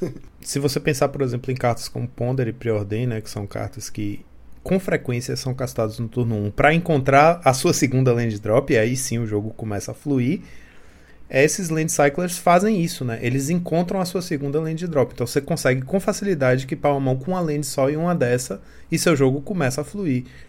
Então não à toa você começou a matar essa charada aí, quando a gente começou a falar sobre deck building, de que talvez a proporção de land cyclers de um mana num deck para substituir land seja mais próximo de cada land cycler substituir uma land do que cada dois land cyclers substituir uma land, porque a partir de agora, ainda mais com London Mulligan, né, fica muito mais fácil equipar uma mão com a land só, que vai ter um ou dois desses aí para garantir que você vai ter land drop e que inclusive pode ser land que já faz o mana fixing também, né? E aí tem também suas consequências é, curiosas e específicas do nosso formato, né? Que é aquilo que a gente está sempre relembrando aqui, falando o tempo todo, que é o acúmulo de sinergias. Porque quando você olha para um ciclo de criaturas incolores que buscam lands que podem ser Dual Lands, e aí o Exume se torna uma carta absurda de forte que vai estar tá todo mundo agora alerta para ela, jogando em torno e jogando com ela com muito mais frequência, né? Porque fica muito mais fácil você fazer turno 1 um, pântano e ciclar um bicho que procura outra básica, ou o contrário, fazer turno 1 um, qualquer outra básica e ciclar o troll para achar o pântano para no turno 2 fazer o Exume. Então o formato tem que começar a conseguir responder a isso. Né? Tem que levar isso em conta e o Exuma, inclusive, é uma carta que tá baialtada da liga, subiu o preço pra caramba, tá ruim de encontrar. Aquelas consequências malditas que acontecem no nosso formato, né? Inclusive, muito obrigado por vender os seus Exunos para mim, Joaquim. Tô fazendo muito bem, tô muito, muito uso deles. Pois é, outro dia, tinha, outro dia tinha alguém aqui na, na no grupo daqui de Salvador falando, procurando Exume, aí meu amigo Robson, que a gente compartilha a coleção, né? Falou, cadê a gente ainda tem sobrando? Falei, não, cara, eu já vendi há muito tempo os nossos extras. Inclusive, você me vendeu dois foil, né? Um foil, não lembro. E no Mogwarts é... vai quatro agora, né? Porque eu, eu então eu tenho um Mogwarts foil. Então vou ter que. Sei lá o que eu vou fazer, mano. Mas é isso, essas consequências são normais do nosso formato, porque é um formato eterno, acessível e tem umas cartas que não são exatamente reserved list, mas é praticamente isso, né? É uma carta que a gente sabe que é muito improvável que tenha reprint, apesar de ser uma carta comum das antigas. O que pode acontecer é com o tempo ter um reprint funcional, né? Uma carta igual, que faz a mesma coisa, mas que tem outro nome. Então, às vezes, isso faz com que os preços explodam e paciência. Ou seja, a gente pode estar dando esse aviso um pouco atrasado, mas se você não tiver Exume, tiver como conseguir, garanta logo. É isso que começou a acontecer também. Né? Eu não sei se foi exatamente nesse mês, cara, mas nas últimas duas ou três coleções, cara, tá cada vez mais difícil achar carta Pauper, sabe? É... O mercado Pauper tá muito frenético. Eu acho que especulação e. Você tem que realmente garantir suas cartas na pré-venda. Essa coleção mesmo foi basicamente isso. Você é, eu, eu nem gosto muito sim de cartas foils, mas, por exemplo, cara, saiu agora, saiu esse mês os Troll. E eu quero para colocar no meu Mogwarts, eu não consigo achar o Troll foil. Olha pra vocês terem uma noção, cara. Tipo, uma carta de um mês de lançamento, eu não consigo achar ela foil para comprar.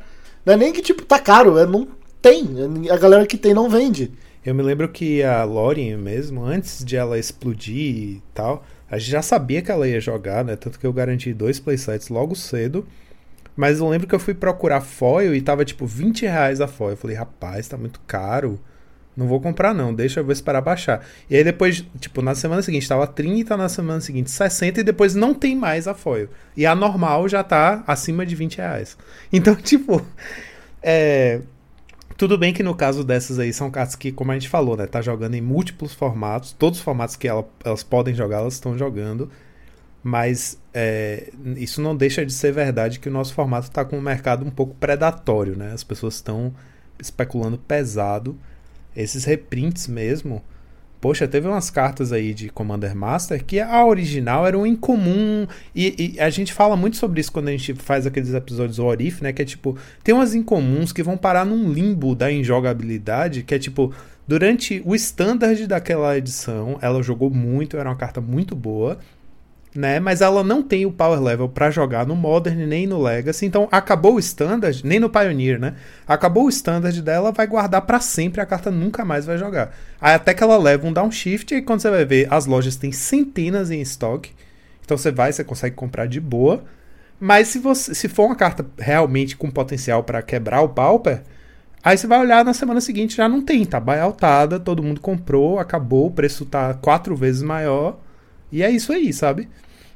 Então, mais do que nunca essa coisa de comprar na pré-venda, e no caso de sets como esse, que saem uma vez por ano, né? Sets que só tem reprint, só tem downshift, é ficar de olho mesmo. Assim que tiver o spoiler, você compra, porque é daqueles que você não precisa esperar o lançamento do set. A carta já tá lá na loja. Então compra correndo antes que mudem o preço, porque o preço vai mudar. E isso é muito engraçado, porque a carta cai de raridade e o preço sobe. E é um. Eu acho que é um. um eu acho que é um sinal também da do crescimento de popularidade do formato, né? O Pauper está muito mais popular hoje em dia, muito mais alastrado aí, tô, muita gente jogando. O Brasil a gente sabe que é forte, né? Que é um, um formato que faz bastante sucesso aqui. Até em termos de visibilidade, né? Eu acho que o Pauper tá alcançando esse nível realmente. Só que é um pouco assustador, né? Era um formato que você tinha dificuldade de achar algumas cartas, sim, porque eram cartas antigas, ali que tinha poucos prints. Mas hoje em dia tá ficando difícil você as cartas, achar as cartas novas, sabe?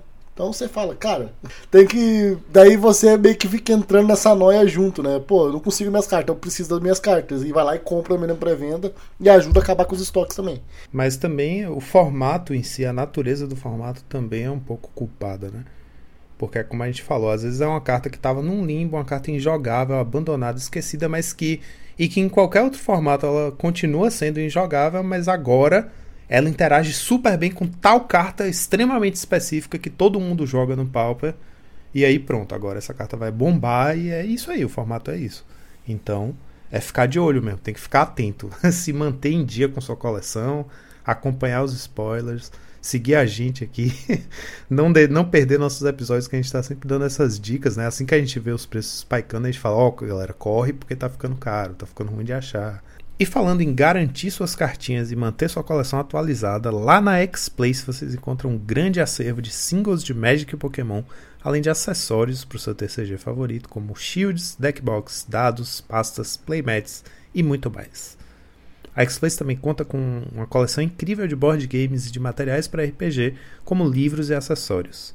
Não esqueçam que eles estão organizando, se vocês estiverem ouvindo a gente no dia de lançamento do episódio, Amanhã, no sábado, para quem está em São Paulo e região, é, dia 5 de agosto, vai ter o Promo Pauper, um torneio às 14 horas, inscrição R$ reais por pessoa, em que é, todo o valor vai ser né, dividido entre o, os melhores colocados e também vai ter uma distribuição de promos para os participantes. Todos os inscritos vão ganhar uma cópia de Jorael Voz de Zalfir Promo e o top 8 vai ganhar uma cópia de Niv Mizzet The Fire Mind.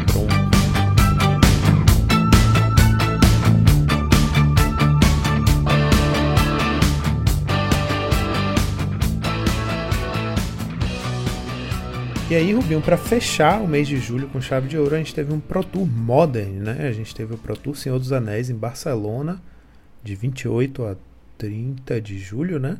E foi um Pro Tour no formato modern. Eu tava, eu pessoalmente estava particularmente empolgado para assistir porque eu estava sentindo justamente que tava, tipo assim, o, o, Pioneer foi interessante porque teve um meta attack diverso, mas um pouco puxado para para os, os mid-ranges e aí no standard foi festival de mid-range, só teve mid-range e eu falei, pronto, Modern pelo menos tem uns decks combo muito loucos, tem uns deck agro, tem uns deck tempo e tal. Só que bateu justamente com o impacto do, do Senhor dos Anéis no Modern e a gente teve uma dominância muito grande do The One Ring, né? Que aliás eu acabei de ver nesse instante a notícia de que o Post Malone, que é notoriamente um fanático do Magic, que já comprou é, é, Black Lotus por 800 mil dólares, por exemplo, tem uma coleção, ele é tipo super orgulhoso de ter uma coleção super completa do Magic. Ele comprou o anel 1/1, 1 de 1 né, que saiu, que a gente soube que tinha sido encontrado, ele pagou 2,6 milhões de dólares para comprar esse 1,1. Esse 1 um de 1 um, é, anel. Dois shows tá pago, né? É, exatamente. O cara, o cara é muito rico, né, velho? Meu Deus. Enfim, é, esse One Ring aí, pô, ele fez um impacto incrível no Modern. Na verdade, tá fazendo em todos os lugares que ele pode jogar, né? Ele tá entrando em muitos decks. Ele fez o Tron voltar a ser um deck no Modern, né? O, o Tron tava bem é, apagado aí e voltou a ser um dos decks dominantes. E a gente acabou tendo um Pro Tour Modern que estava um pouco puxado também pro, pro mid-range, né? Eu, particularmente assistindo, senti muita falta de, de ver decks agro. Que o Modern tinha decks agro formidáveis, assim, decks tempo e tal. Eu não vi nada disso. Eu só vi muito deck mid-range, deck combo, né? Deck é, híbrido entre mid-range e combo, tipo. É, Isso que eu ia falar, os agros são os combos, né? O Living End é um agro, ele ganha batendo. É, Living End é um agro, o Rhinos, né, é uma espécie de agro também, mas puxado para um, um, uma shell mid-range para control. E a mesma coisa aquele como é o nome do, do que o Pioneer foi campeão do Pioneer na mão do O Rakdos. é O Wizard, pera, o Creativity, é, mas aqui é o Creativity, Five Colors. né? isso. É o Five Isso, Colors no- Creativity. no Modern é- Exato. Então a gente viu muito esse estilo de deck, né? Uns decks é, control barra mid-range, ou control barra combo, combo barra mid-range. É tudo meio assim, é tipo uns decks que estão. sei lá, a impressão que me deu é que tipo, a gente acabou testemunhando o Modern que tinha os decks. Tipo assim, cada deck tem seu deck build muito específico. Sabe? Tipo, cada deck é construído com uma lógica muito peculiar. Tipo, no caso desses do Cascade, né? Tanto o Living End quanto o Rhinos são decks que as mágicas que o deck joga tem tudo a ver com o, o, o Cascade. Você tem que fazer um Cascade para uma mágica de zero mana, então não pode ter nenhuma mágica que custe menos de 3 manas no deck para o Cascade sempre abrir o Rhinos. A mágica de, de zero manas que tem suspende, que faz dois rinocerontes 4-4 atropelar. Mas isso. Mas isso, Joaquim, acho que também mo- mostra também uma, um negocinho legal, né? Que é a maneira de roubar isso, né? Porque é um deck que joga, por exemplo, com Fire Ice, joga com Dead Gone, que é aquelas cartas flipper, né? que é duais, quer dizer, né? Que tem dois lados. E pra quem não sabe, essas cartas somam os custos, né? Então, por exemplo, Fire Ice, o mana value dele é 4, não é 2. Mas ela é uma carta de você, você gasta ela com duas manas. Então isso é muito legal, porque essas- esses decks jogam com isso e abusam disso, né? Então você não pode jogar com Bolt, mas você joga com Fire Ice, então você consegue ter essa, tem essa, eu acho que é elegância, vamos dizer assim. Eles conseguem dibrar de uma maneira bem legal, que faz funcionar. Por exemplo, Force of Negation. É uma carta free spell, uma carta free spell, mas ela custa 3. Ela não cai no Cascade. Então, de uma certa maneira, pra mim é elegante ainda, sabe? Uhum. Até a própria Lorien, né? Que a gente falou. Ela funciona como uma cantrip pra achar sua land, mas ela nunca vai ser pega no, no- na cascata. Isso é interessante, mas é isso que eu falo. Os decks todos têm um deck build muito específico. É difícil. O Rakdos eu acho que é o mais. Que você olha a lista e enxerga um deck mais tradicional do Magic, assim, sabe? Que você olha pra cada carta e fala, tá, essa carta faz sentido porque tem essa outra carta que interage e tal. Mas você bate o olho numa, numa- num desses cascades, você fica meio sem entender algumas coisas, sabe? Tipo, qual, peraí, qual é a lógica desse deck? O Living End também é um deck muito específico, as interações são muito específicas. É, então, eu fiquei um pouco frustrado porque eu esperava ver um metagame mais diverso. O Modern é famoso por ter um metagame muito diverso, né? E por, por exemplo, ser um formato que é difícil construir o sideboard, porque você nunca sabe o que esperar, tem muitos decks fortes. E nesse formato a gente acabou vendo ele um pouquinho homogeneizado é, para esses decks assim de, de turno 4, de, de, sabe, o The One Ring, batalhas de The One Ring. Velho, muitas vezes que eu colocava na stream tinha The One Ring dos dois lados da board. Foi muito comum isso acontecer. Então, tipo, tinha 16 cópias de The One Ring no top 8. Te- teve jogos de One Ring, tipo, era a única carta que mudava a match e realmente mudava. Tipo, cara, você vai perder o próximo turno. O cara fazia o The One Ring e virava o jogo. Mano, era é, impressionante o poder dessa carta, assim, ela é muito forte.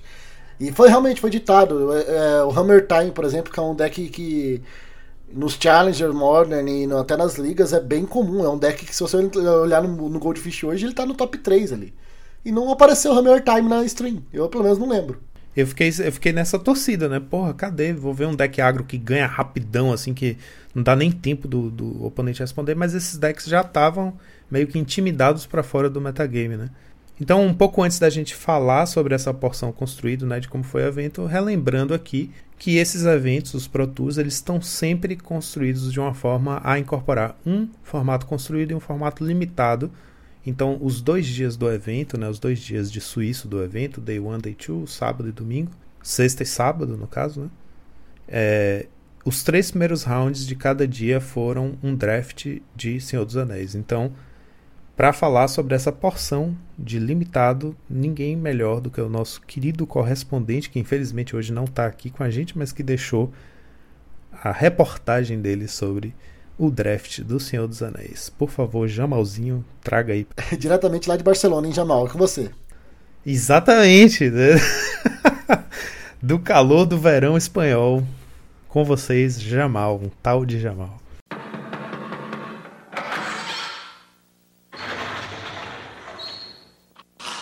Fala aí, guys, tudo certo? Tal de Jamal aqui na área. Joaquim, muito obrigado pela palavra aí. Estou aqui, né, para ser aí esse correspondente do limitado, né? A gente teve o Pro Tour Senhor dos Anéis lá em Barcelona esse final de semana. E aí, como formato padrão, né? A gente tem as três rodadinhas de limitado nos dois primeiros dias. Eu estou aqui para falar um pouquinho de como foi, né? Até para a gente pô, a galera que acompanha aqui os nossos episódios conseguir fazer um paralelo do que a gente vem comentando nos episódios, né? A gente falou aqui sobre o metagame que existe no draft, sobre os arquétipos favoritos, questões de win rate, e o Pro Tour ele traz aí é, muitas vezes essa comprovação, né? Então, vamos falar um pouquinho aí de como foi o dia 1. No dia 1 a gente começou o, o draft ali acompanhando o Nathan, né? Nathan que é um jogador aí que já teve o título de Pro Tour, né? Já tem um Pro Tour nas costas. É um jogador com a skill muito boa. E foi um draft muito interessante, realmente muito interessante. O primeiro pack do Nathan, ele chamou muita atenção por, por uma peculiaridade aí que vocês vão ver agora que eu vou falar pra vocês. Porque no pack 1, né, abriu o pack ali, o Nathan deu de cara com uma Boros, né? Mary. Mary, a Mary, Mary, enfim. É uma Boros de duas manas, sendo uma branca e uma vermelha. Uma criatura lendária 2/2 com é, ímpeto. Que quando você ataca com ela e outra criatura lendária, pelo menos você compra uma carta. Então fazendo ali o que o agro quer, né? Comprar carta enquanto está agressivando. No entanto, o Nathan optou por não pegar essa carta. O Nathan, né, duas cores, Boros, a gente tem falado aí que é o arquétipo aí com a pior win rate, então win rate bem baixinha. É, putz, não tem a consistência que as outras cores têm, nem a profundidade. E o Nathan, ele sabe disso, e no pack 1, pick 1, o Nathan pega o Nazgûl, né, que é, que é aquela criatura 3 manas 1 barra 2, que quando entra o anel te tenta, e toda vez que o anel te tenta, ela ganha um marcador. Beleza, tranquilo, acho correta, a carta é muito forte, Nazgûl é realmente muito bom, não tem por que se comprometer com uma carta de duas cores, né? No P1, P1, ainda mais que nas duas cores que a gente sabe que não está performando tão bem. Pois bem, no, no pique seguinte, né, no pack 1, pique 2, o, o Nathan abre um Marauder, que é uma rara vermelha de duas manas vermelhas, né? Então aí já é, é, complica um pouco essa questão da curva, né? Pegou uma carta preta no, no, primeiro pique, pegou uma carta que tem custo de duas manas vermelhas no segundo pique, mas tudo bem, porque a carta ela é uma rara vermelha, ela é uma carta rara, ela é vermelho vermelho, tem double strike 1/1, quando ela dá dano de combate no jogador, você exila a carta do topo pode jogar aquela carta. Então num cenário bacana, você vai bater duas vezes no Double Strike ali, vai exilar duas do topo, eventualmente pode deixar um terreno para jogar e uma mágica, enfim, um card de vantagem bacana. Esse foi o pick do Nathan no pack, no pick 1, perdão, no pack 1, no pick 2. É, no, no mesmo pack ali, na sequência, no pick 3, o Nathan pega uma carta branca, o Faramir é uma criatura lendária em como branca, bacana, performa bem. E aí é que tá. No pick 4, percebam, o Nathan pegou uma carta em comum preta, pegou uma rara vermelha, Hackers, né? A gente vem falando aí que é o arquétipo com a maior win rate, né? Então tá ali por esse caminho. No pick 3, pega uma carta branca, porque a carta ela sozinha é muito forte, super splashável. No pick 4, o Nathan recebe uma nova Mary. Uma nova Mary, aquela carta rara que ele passou no pack 1 dele. Aí ele olha e fala: Bem, estamos no pick 4, né? Ninguém pegou essa carta rara. Eu passei ela no meu P1, P1 porque não queria me comprometer logo de cara, mas estou recebendo no pick 4. Quer dizer que provavelmente as, as três pessoas aqui à minha direita não estão no Boros. O Nathan tinha já uma rara ali, o Goblinzinho da Base Track pegou no pick 2 e tinha o Faramir que era uma carta, uma carta branca no pick 3. O Nathan vai e pega essa Mary. Tudo bem, tem ali, tá começando a se formar uma curva, né? Pick 5, pick 6 ali foram cartas meio fillers, né? Cartas brancas ali. Eis que no pick 7 o Nathan recebe mais uma Mary. Mais uma. No, prestem atenção, hein?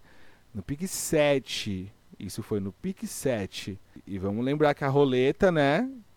os oito primeiros piques são inéditos. A partir do 9 a gente tem o que a gente chama de roleta, que é o que você passou no seu primeiro pack, né? Vamos ver o que você recebe de volta. Pois bem, no pique 7, o Nathan recebe a segunda Mary. Ele tá com uma Mary na mão, tá tentando seguir ali na linha, né? Pegou já umas cartinhas brancas no meio tempo, pega a segunda Mary. E aí, meus amigos, meus caros telespectadores, no pick 9, que é o primeiro pick da roleta, né? O booster que o Nathan abriu ali quando começou o draft. A Mary que ele abriu, tava lá. Estava lá. E aí é, é, os narradores comentam sobre isso, né? É, é realmente pô, é, é, é, muito, é muito massa, né? E é muito raro de ver isso. É, galera que joga draft sabe. Às vezes você acaba dando sorte de cair ali, pegar duas raras iguais, assim, sabe? Ou pegar várias raras na mesma combinação de cores, acontece. Mas no mesmo booster, no mesmo pack, no pack 1, o Nathan conseguiu a proeza de pegar três Marys. Três. Já tinha ali o Goblinzinho raro também umas cartas ali medianas. E aí o Nathan viu que estava realmente sozinho no Boros, aí foi só só seguir mesmo, tentar se concentrar na questão da curva, né? E, enfim, seguir ali jogando o Magic como o Nathan sabe jogar. A gente teve a oportunidade de assistir dois jogos do Nathan, né, que foram transmitidos. O último não foi transmitido. O Nathan ele, ele aniquila, assim, ele atropela muito tranquilamente os primeiros oponentes dele. Ele abre 2-0 tranquilo, acaba perdendo a última rodada para um UB é, com splash branco, né? O B que recentemente, né, nessas últimas semanas aí, como eu disse, o meta do draft ele muda constantemente, né, conforme as pessoas vão jogando. O B que ele tem se mostrado o arquétipo favorito recentemente, né? E aí o, o Nathan ele perde para um UB que tinha ali um splash branco para uma lendária Orzhov que acabou roubando o último jogo do Nathan. 2-1 sólido, saudável, um bom draft com essa peculiaridade aí desse, né, pô, três cartas raras iguais no primeiro pack é realmente algo que a gente não está muito acostumado a ver é, enquanto a gente joga um limitado, né? Então, pô, foi uma experiência muito legal assistir o draft do Nathan, a gente vibrava, eu vibrava, eu não assisti no dia, né? Peguei o final de semana depois para assistir ali, foi muito bacana. Então eu vibrava porque eu estava muito por fora, no via ao vivo e, pô, é, coisas que só o Pro proporciona pra gente. Acho que o 2-1 foi bem merecido. É, o deck dele estava redondinho, mas né, a gente sabe que é uma combinação de cores ali que não é muito favorecida em Senhor dos Anéis. Então acho que o Nathan fez ali um bom papel, merecidíssimo 2-1. Acho que foi realmente um bom resultado. É, antes de eu começar a falar do Day 2, tem uma informação muito legal, muito legal, que foi mostrado na transmissão do Day 2. E eu, mesmo não assistindo Modern, eu não gosto de Modern, não é um formato que eu acompanho, né? Eu só assisto os drafts do Pro Tour. Eu assisti a transmissão, o começo ali do dia 3, para ver se eles iam repetir essa informação como eles fizeram no dia 2. Porque no começo do dia 2, antes de mostrarem as mesas ali draftando, é, teve um, um, uma informação muito legal que foram quais arquétipos, a quantidade de decks dentro dos arquétipos que fizeram 3-0, né? São três rodadas de draft. É, e aí, antes de começar de fato ali, o draft do dia 2, eles falaram, ó, tantos decks de tal combinação de cor fizeram 3-0. Então eu trouxe aqui três e eu trouxe a minha menção honrosa porque eu sou clubista, vocês sabem, que eu sou louco do Zete. É, então, assim, No primeiro dia, é, teve um total de seis decks rápidos que fizeram 3-0, tá? Então, Rakdos aí, como eu venho comentando nos nossos Draw do Monarcas aí, realmente é o arquétipo com a maior win rate dentro do 17 Lands, então honrou muito bem honrado no Pro Tour. É, em segundo lugar, a gente teve um Orzhov, a gente teve cinco decks Orzhovs que fizeram 3-0 no dia 1 do Pro Tour. Então, aquela primeira informação que eu trouxe para vocês da win rate lá atrás, que eu falei que a combinação Mardu, né? é, que era Rakdos, Orzhov e o Boros, estavam é, com a win rate maior, ela se comprovou muito nesse Pro Tour, né? A gente teve seis decks na combinação Rakdos fazendo 3-0, cinco decks na combinação Orzhov fazendo 3-0, né? Como o nosso Nathan, né, draftou um Boros, eu achei interessante trazer a estatística do Boros também. A gente teve três decks Boros fazendo 3-0, a gente sabe que não foi o Nathan, né? Nenhum desses três aí que fizeram 3-0 foi o Nathan. E a minha menção honrosa é pro Izete aí, pro Izete Spells, meu xodó, tudo pra mim. Teve três decks UR Spells, três Izete Spells fazendo 3-0 no dia 1 também. A gente teve alguns arquétipos zerados aí, alguns arquétipos de combinação de cores que não teve nenhuma nenhum tipo de representatividade aí de 3-0. A gente sabe que o Pro tem uma quantidade bem grande de jogadores, né? Uh, e eu posso dizer que o, o, Underdog, né, aquele deck que a gente fica falando que é, a galera, enfim, é, leva muito como meme, que é o, o Simic Scry, teve um deck, teve uma lista apenas de Simic que conseguiu arrancar um 3-0 no dia 1. É, infelizmente não sei quem foi a pessoa, não vi a lista, queria muito essa informação, juro que procurei, mas infelizmente as listas de draft não são tão cobiçadas pela Wizards, então não é o tipo de lista que a gente tem informação, infelizmente, mas queria muito. Mas vamos lá, começamos o dia 2 com essa informação super bacana. E no dia 2 a gente foi assistir o draft do Kai, do Kay, não sei como pronunciar, acho que é Kay. É um pro player também, Hall Fame, se eu não me engano. É, super antigo, assim, já é, na comunidade. E a gente estava vendo o draft dele, uma mesa bacana, com alguns nomes conhecidos, uma mesa bem forte, né? Dia 2 a gente é, eu, eu, eu, sempre falo isso, não é como. A gente não está menosprezando jamais o dia 1, né? Todo mundo está no Pro Tour realmente tem um mérito, merece, porque, enfim, a gente, a gente sabe o caminho até chegar ao Pro Tour, né? Então é, eles merecem bastante, mas a gente sabe que no dia 2 a mesa transmitida são as pessoas que estão com o melhor resultado. Então se espera um pouco de, de desse nível um pouco mais avançado, se é que eu posso dizer isso, né? Porque enfim são pessoas com resultados muito bons né? O Kai mesmo ele abriu é, começou o dia 2 ali com um 7 barra 1 então era uma pessoa ali que já estava tendo uma caminhada bem sólida dentro do Pro Tour. E aí a gente tem enquanto a gente teve né essa coisa meio bizarra no draft do Nathan no dia 1 o draft do Caio foi mais tranquilo. A gente teve um acontecimento muito bacana que rola, enfim, toda pessoa que joga Magic, joga draft, na verdade, já deve ter sentido é, isso em algum momento da vida, que é quando você está numa combinação de cores e você é agraciado com um presente no pack 2. E eu vou falar para vocês aqui, né? O Kai começou abrindo o Sauron da Necromancer, uma rara preta, é, bem boa assim, nada de absurda né? Não é uma carta a mais assim no, no nosso ranking de, de cartas, nossas tier lists, mas uma carta bem boa, bem sólida. E além disso, uma carta preta, né?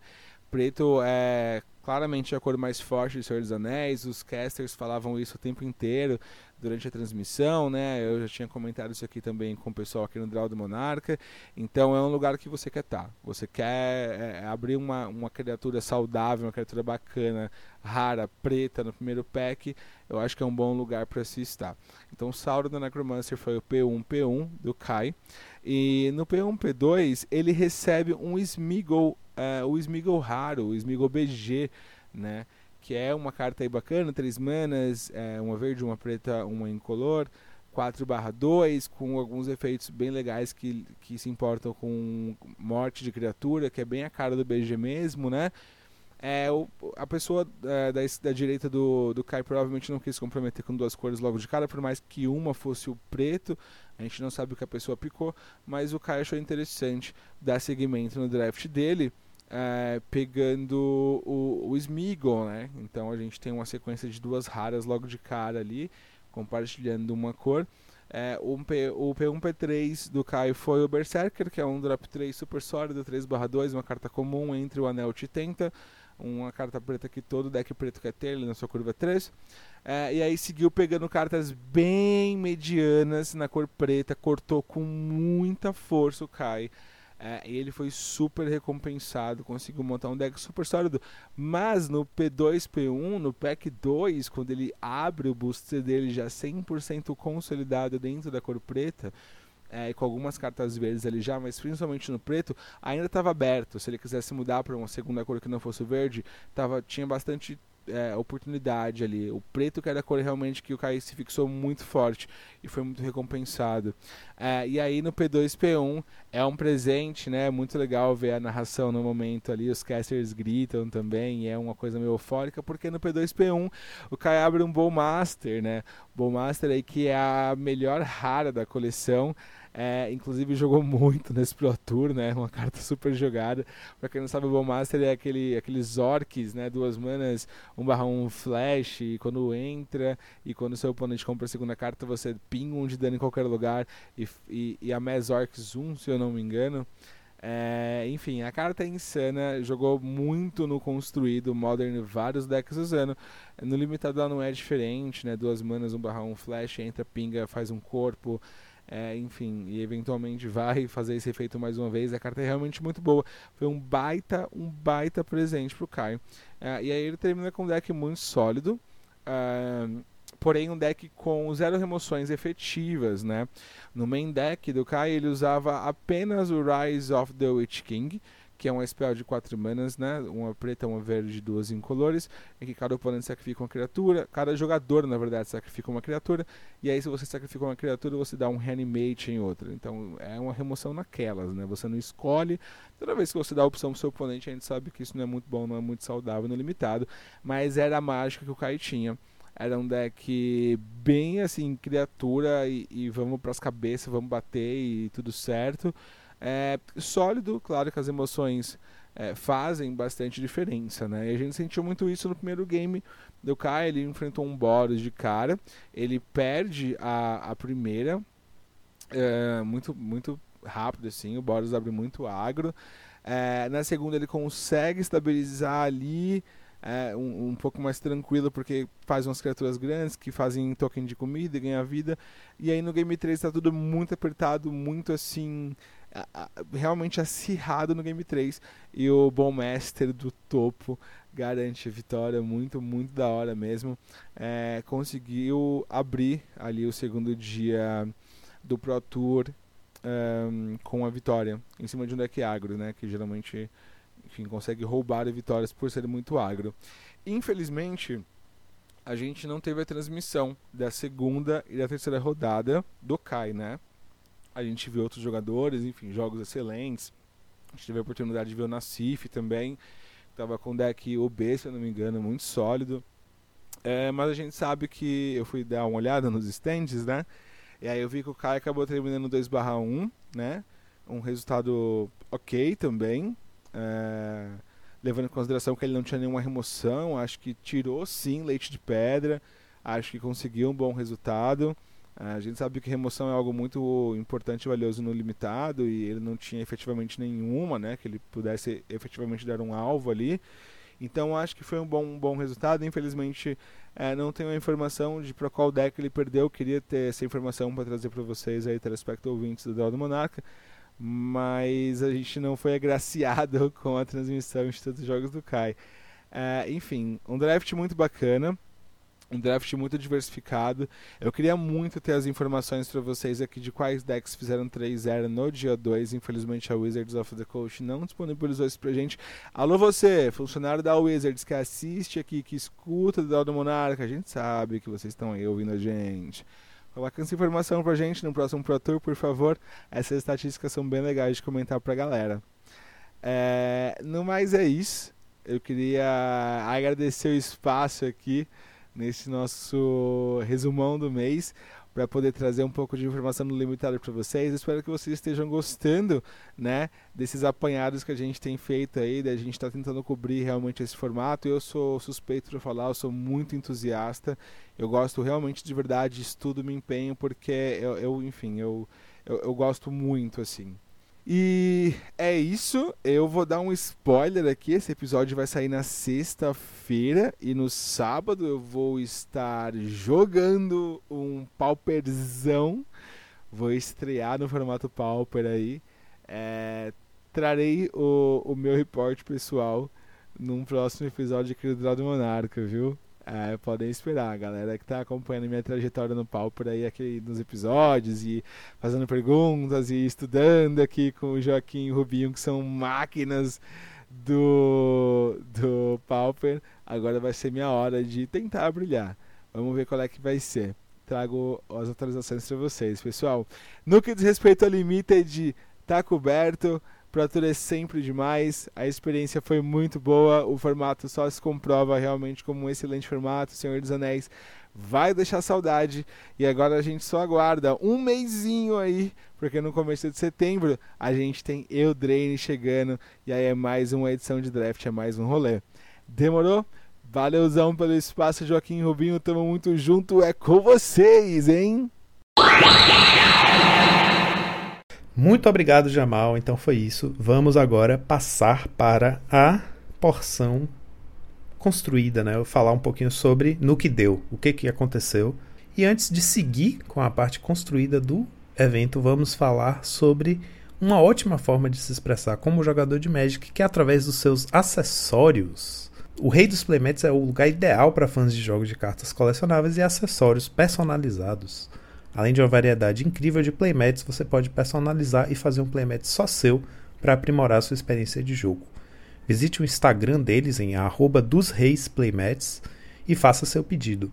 Eles estão disponibilizando um incrível cupom de desconto de 10% em todos os pedidos. Basta usar o código MONARCHS10, tudo junto, na hora de fechar sua compra para aproveitar essa oferta exclusiva.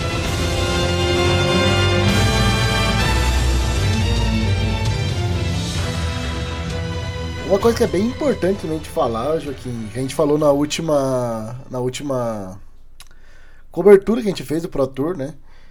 Que é, foi a, a, a, como o time do Handshake tá mudando também nessa maneira de. Cara, é que tinha muitos times famosos, né? Tinha Challenge Fireball, a própria Hareruya Pro também. Uh, Star City já teve um time muito forte. Storms, que o PV já fez tempo, já fez já fez parte também alguma época. E, cara, esse, é, o Handshake hoje em dia, eu acho que a gente pode até começar a cravar já que pode ser o, melhor time do momento, assim. De novo, foi um torneio que foi dominado pelo Handshake. Top 1 top 2, Javier Domingues e, e o Simon Nelson. São dois caras que estão back-to-back, né? Fizeram top 8 no passado, fizeram top 8 nesse. E são do Handshake, né? O, o, o, o Simon Nielsen, por exemplo, ele foi o cara que dominou o Pro Tour. Ele abriu 12-0. E a primeira derrota dele foi um concede que ele pariu com o Javier. Então ele concedeu pro amigo dele, perdeu a próxima, deu aquela baladinha, mas conseguiu classificar ainda assim em segundo lugar. Porque já tava com os stands muito forte, né? 12, já abriu 12-0. Então, só mais uma vez deixando claro aí que o time do Handshake fez uma excelente Pro Tour e também fez uma excelente escolha, né? A gente falou do Tron ali um pouquinho antes.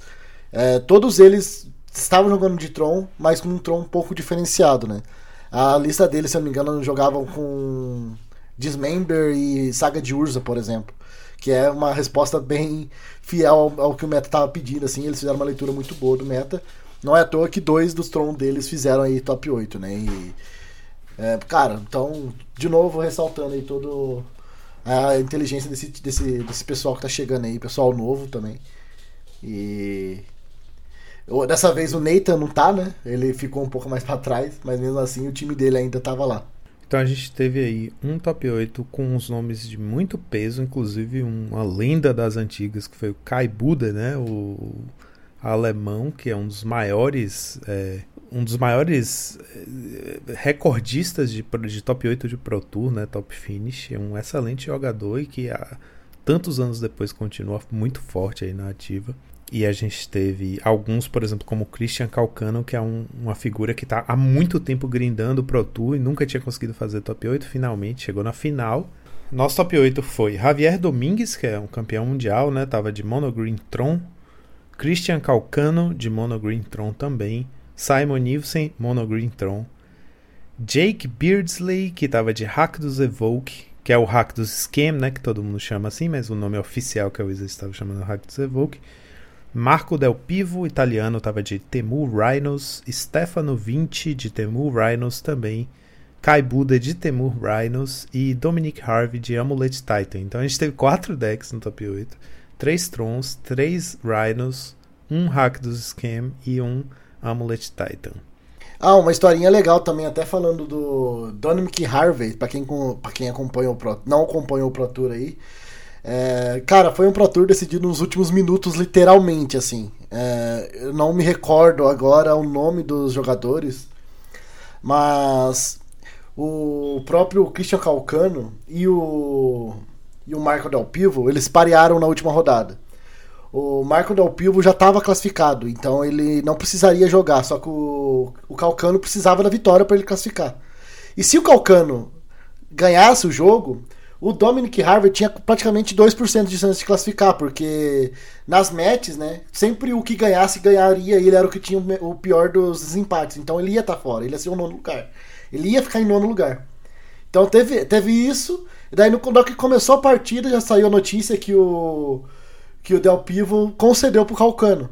Então, ou seja, o Dominic Harvey já ia ser eliminado. Só que a, a última partida que passou na stream, é, eu lembro que era um Mono Green Tron contra um Hackers Scam também. Então, mais decks aí que estavam no top 8. E quem ganhasse essa partida ia jogar. E chegou uma, partida, uma hora da partida que o Mono, o Mono Green Scam começou a colocar um monte de bicho na mesa. O Mono Green Scam, o Hackers Scam começou a colocar um monte de criatura na mesa. O Mono Green simplesmente fez carninho, bridge e falou resolve. Ou seja, o, o esquema não conseguiu bater, o Tron não conseguia ganhar, porque o jogo estava totalmente controlado pelo esquema. E o jogo foi para cinco turnos e eles empataram a partida, que era só um deles ganhar para conseguir ganhar. para conseguir passar pro top 8. Então, com isso, com esse empate, o Dominic Harvey conseguiu pegar o oitavo lugar e passou aí. Então, teve essa historinha de aconteceu, né? Bem, bem legal. Teve uma coisa inédita também que fez parte da emoção dessa última match, que foi é, o juiz deu dois turnos adicionais para eles tentarem resolver o jogo por conta de algum alguma questão, não sei se era, tinha a ver com o andamento do jogo, a solução de alguma questão que demorou algum tempo. Então ele falou: tá, vocês vão ter sete turnos. Ele deu, ele deu sete turnos. Eu nunca tinha visto isso na minha vida, inclusive os narradores falaram, né? Meu Deus, nem sabia que isso era possível, tipo, ter um ajuste de acréscimo assim para poder você ter mais chances de conseguir concluir o jogo. E mesmo assim eles não conseguiram. Mas a mesa estava totalmente travada, tinha carninho dos dois lados. E era muito engraçado que tudo de artefato que o hack de Scan castava novo, ele tentava usar. E o cara falou assim, mano, você não pode usar, tem um carninho aqui. E era muito engraçado isso. A galera, meu Deus, eu preciso fazer alguma coisa, mas eles não conseguiam fazer nada, que ninguém queria conceder. Tipo, eu não vou conceder para você passar. Se eu não vou passar, você não vai, meu amigo. Ficou os, os dois seguraram e afundaram junto. E é aquela é, situação super delicada, porque quando você está numa situação dessa e tem juiz colado ali ouvindo você conversar, você não pode negociar com seu oponente, né? Porque vai qualificar um, um, uma situação de suborno, né? Você está comprando sua vitória. Então você não pode ficar negociando, ó, minha chance, sua chance, se você passar. Se você ganhar, você com certeza sobe. Eu não sei se com certeza. Ficar nessa negociação, você tem que ter muito cuidado para não atravessar a linha de, de uma conversa amigável sobre isso. Você quer conceder, você não quer conceder. É, e não oferecer nada em troca da concessão para o seu oponente, porque isso vai estar tá qualificando a compra de resultado, né? Então ficou aquela coisa, tipo, no último turno e os dois parados e conversando, e você não sabia o que estava acontecendo e tal. Pronto, deu empate, acabou. Não conseguiram resolver de outra forma e o jogo acabou. Então ninguém concedeu e isso acabou fazendo o Dominic Harvey entrar em oitavo lugar no top 8. E aí, teve um deck diferente aí pra nossa alegria. Senão ia ser mais um Mono Green Tron ou mais um Hack dos Scan Então, ia, de vez ter quatro decks, eu teria só três decks aí na, no top 8. Eu acho que esse top 8 ele foi um top 8 bem direto, assim, né? O que, que vale ressaltar. Foram partidas bem. Foram partidas bem unilaterais, vamos dizer assim. Até a, as. Até as semifinais ali, eu acho que teve um pouco disso. A última semifinal teve um pouco mais de, de emoção. Mas foi um Pro Tour bem interessante, assim, né? De top 8 eu estava falando das pessoas. É, foi um top 8 bem diverso. Teve pessoas que chegou pela primeira vez ali no top 8 de Pro Tour e foi o primeiro evento dele, né? É, teve a volta do Kai Bud também, que é um cara, um excelente jogador, que já fez diversos top 8 e tava uma expectativa muito grande em cima dele. Porque, se eu não me engano, antes desse Pro Tour ele tinha feito sete top, 8 top 8 e ele ganhou 7 desses. Ou seja, o cara eh, os caras falavam que ele não perdia no domingo, né? Eu tinha muito isso na live, os caras falando, pô, ele é um Jordarnaut alemão, né? Que é como eles chamam. Então ele era um cara bem respeitado, assim. E então teve isso, teve caras muito de todos os extremos, né? Teve campeão mundial, tinha o próprio Christian Calcano, né? Ele tinha tava um pouco afastado do Magic e voltou aí. Ele, se eu não me engano, ele é jogador profissional de poker agora no momento, né? É, ele, ele tá ele, a, tá a profissão dele virou poker e ele voltou agora pro Magic, já voltou conseguindo um Pro Tour aí, é, bem interessante. Então, teve essa, esse mix de pessoas. E o mais interessante assim foi que um novato levou esse Pro Tour, né? O cara pela primeira vez jogando Pro Tour, primeira vez no top 8. E, inclusive todas as entrevistas deles eram muito engraçadas, né? Falou assim, cara, tô muito feliz, primeira vez que eu tô aqui no evento, tô curtindo, tá da hora. Daí ele chegou no top 8. Nossa, primeira vez que tô no evento, primeira vez no top 8. Tô amando, já posso ir embora feliz. Ah, você tá na semifinal. Cara, primeira vez no evento já fiz uma final, semifinal. O cara é sempre assim, sabe? então, pô, imagina, você, primeira vez que você vai num evento desse tamanho, enfrenta jogadores excelentes, assim. Então, as vitórias dele no top 8 não foram vitórias fáceis ali, né? Então. Ele pegou até o Del Pivo também, que tinha feito primeiro top 8. Depois ele pegou o Dominic Harvey. E a final ele fez contra o próprio Calcano também, que já é um cara mais experiente. Então ele conseguiu ali passar, passar por todos eles e até sobre bad, bad match, né? É, até o último jogo ali foi até o quinto turno. E até, até uma jogada, acho que se não me engano, o jogo 3, que foi muito engraçada, que que ele fez um descarte o Calcânio tinha um Lamog na mão e duas terrenos de Urza na mesa. O Calcânio só jogou o Lamog na cara dele e falou assim: ó, pega essa carta aqui, vai. Os dois já estavam felizes, né? Foi muito incrível esse jogo porque ele fez turno 2 o, o.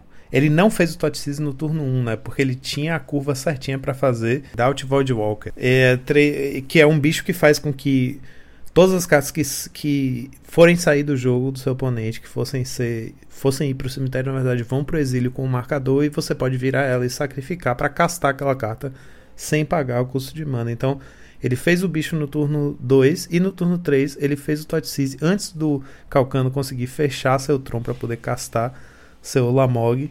E aí ele E aí ele tirou o Lamog que foi pro cemitério, foi exilado com o marcador, ele castou o Lamog no turno 3. E aí o Lamog, quando entra, tem um trigger que faz exilar duas permanentes, exilou as únicas duas lentes do Calcano. E aí, adeus, né? O Lamog gigantesco exilando todos os seus permanentes. Foi bem incrível isso, o jogo foi bem épico. E aí na, na sequência a gente teve um Game 4 em que o Calcano conseguiu voltar da, da da beira da morte, né? Ele estava numa situação muito tensa e foi uma daquelas que deu One Ring, teve que resolver tudo e resolveu, conseguiu voltar. E a gente teve um Game 5, então foi uma final bem emocionante, né? E bem disputada, porque você vê que era uma match que não tinha muito uma definição muito clara para que lado ela vai, né? Tinha muito a ver com as mãos, a qualidade das mãos, a qualidade dos keeps e, enfim, a forma como desenvolvia o jogo. Oh, é que falando desse jogo 4, né? Se eu não me engano, foi o que é, no final do jogo o Calcano tava com 3 ou 2 de vida. E o. Não, ele tava com 5, né? Primeiro, e o. e o Jake, se eu não me engano, tinha um Bolt e uma Croxa na mão, né? E, e, ficou nessa, né? Ele tinha que fazer as duas cartas no mesmo turno. E o Calcano começou a tirar a land dele. E, e daí no, até que ele decidiu fazer a Croxa e o Calcano tinha uma carta para descartar, não levou os três de dano, ficou vivo. E foi assim que resolveu, né? Foi bem realmente. Ficava toda hora a gente, meu Deus, ia comprar o Bolt do topo. Tinha dois, tinha dois Bolt do baralho, a gente sabia que tinha dois Bolt, ele tava com um na mão. Era com um Bolt ele ganhava o jogo, né? Você fala, mano, você comprar o Bolt acabou, você comprar o Bolt acabou. E não comprava o Bolt. Você fala, meu Deus. Ficava muito assim. Realmente foi um, bom, foi um jogo bem, bem, bem emocionante. E afinal foi do jeito que você queria. Você pediu pro, pro deck. Você queria ver bichinho batendo. Turno 1, Fúria Fúria com marcador, toma 8, toma 8, toma 8, acabou o jogo. Foi basicamente isso, né? Afinal, o último Nossa, jogo. Nossa, o último, o último game foi incrível. Foi muito rápido e não teve o que o Calcano fizesse para sobreviver. É, isso eu gostei, porque justamente eu fiquei satisfeito com esse desfecho, porque acabou que o Guri, o Jake Beardsley, que é enfim, um novato do, do, do da cena do Pro Tour, que foi campeão, estava jogando com um deck que representa muito melhor o Modern de uma forma geral, né, de uma forma clássica, do que esses decks que estão abusando do The One Ring, que é uma carta que está sendo fortemente cogitada para bans, né, especulada para banimento. A gente vai ter um anúncio de banimentos na próxima segunda-feira, dia 7 de agosto, e tem muita gente achando que, que o Um Anel já, já deve rodar, porque ela está em todas, né? Tá em todos os decks. E é, por ser uma carta incolor, ela não tem muita restrição de onde ela pode jogar e acaba empurrando o formato inteiro para jogar com ela. Então dá uma. Faz esse efeito que eu falei, né? Dá uma homogeneizada. O deck, os decks vão tender mais pro mid-range, vão tender mais para jogar mirando mais nesse turno de resolver um anel. E aí eu acho que isso dá uma distorção no formato. Então foi muito legal ver um deck que representa muito melhor o Modern como a gente conhece, né? Esse hack dos Skarne, ou o hack dos. Como é? O hack dos Scam, né? O hack dos Evoke aí. Que basicamente o nome dele em inglês, essa brincadeira de chamar de Scam, tem a ver com você sentir que você está sendo vítima de um golpe. Quando, quando o oponente faz um, um grief e usa basicamente o Ephemerate, né? Não é um Ephemerate, mas é andar em Malice ou Feign Death, que são essas spells de um mana preto que fazem você o bicho voltar do, do, pro campo de batalha quando ele morre. Então o Grief vai entrar e comer duas cartas do, da mão do oponente e vai entrar mais forte, com entra com o marcador mais um mais um. Então é a ideia de que você está sendo vítima de um golpe, porque parece, parece um golpe mesmo. Porra, levei um golpe. E é isso aí. Com Fury e com, e com Grief, né? Que o Fury mata qualquer coisa, basicamente, ainda mais entrando duas vezes, e o Griff detona a mão do oponente e você pode começar a fazer isso desde o turno 1. E aí tem cartas como Findar, né? Que é, de, é o Terminate, que são duas cores, e você pode é, usar ela, descartar ela para fazer o Evoke, exilar ela para fazer o Evoke de qualquer um dos dois elementais. Enfim, é um deck mais clássico assim do Modern, que representa melhor o Modern. Que inclusive tem quatro Hagavan, que era que é o, o, remanescente da última vez que teve um, um, um, set dessa pegada Horizons, né? Que é mirado para impactar o Modern, de fato impactou muito, e o Hagavan sobreviveu no Modern. E esse é um deck que usa quatro cópias do Hagavan, inclusive é bem importante, ajuda ele a curvar. É, é, é um deck que a gente pode até chamar de. Tem uma galera chamando de novo Jund, né? Não tem verde, a gente sabe, mas é uma pegada do que o Jundi queria fazer de uma maneira mais rápida, mais precisa, assim. Ele pressiona rápido, por exemplo, tipo a Fúria. Uma Fúria com um bicho 4-4 Double Strike no turno 1, gente.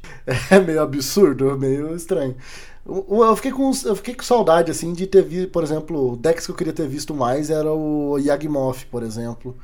Ele apareceu na stream, mas não chegou no, nos finais, no finalmente. Inclusive tá, tá, tava tendo uma versão de Agmoth com um combo do gatinho também, com o Frodo, então. É isso, eu acho, eu, eu senti falta de ver isso, de ver o Murktide, né, que é um deck que logo antes da chegada do Senhor dos Anéis estava bem presente, que é basicamente um UR Delver de hoje em dia, né, que nem usa mais o Delver, mas tem a mesma pegada de um deck é, tem um tempo deck com muita cantrip, com é, Dragon's Rage Channeler e tal, a dinâmica do formato mudou muito com a chegada desse set, então a gente acabou pegando um Modern bem distorcido né, por essas cartas e acabou impactando no metagame, com certeza. Muito obrigado, Rubinho, pelo bate-papo aqui, por, por, essa troca de ideias aí sobre o passado, o presente o futuro do Pauper, é, o que aconteceu no Pro Tour. Vocês, ouvintes o que acharam? Ficaram decepcionados com esse Modern ou curtiram assistir esse festival de The One Ring dos dois lados da mesa? É, escrevam pra gente na caixinha de resposta, a gente adora quando vocês escrevem. Comentem aí se a gente tiver esquecido de alguma coisa importante do mês de julho. E vamos avante para o mês de agosto que se apresenta diante de nós. Lembrem a quem puder comparecer que amanhã, para quem está ouvindo na sexta-feira, tem o Promo Pauper na X-Place. E na semana que vem tem o, a edição de inverno do Pauper of Thrones na Taverna Game House em Curitiba. E com isso agradeço aqui aos meus companheiros Rubinho e Jamal, diretamente de Barcelona. É... Muito obrigado aí, pessoal, pela audiência de vocês. Agradeço também imensamente, em nome de toda a equipe, ao apoio da X-Place, Taverna Game House, Rei dos Playmats e Cards Realm. A ajuda deles permite que a gente continue trazendo esse conteúdo de qualidade aqui para vocês. Não deixem de visitar os sites e aproveitar os cupomzinhos que eles dão aí nessa parceria com a gente para vocês, nossos queridos ouvintes. E até a próxima. Fim do turno, Draw do Monarca.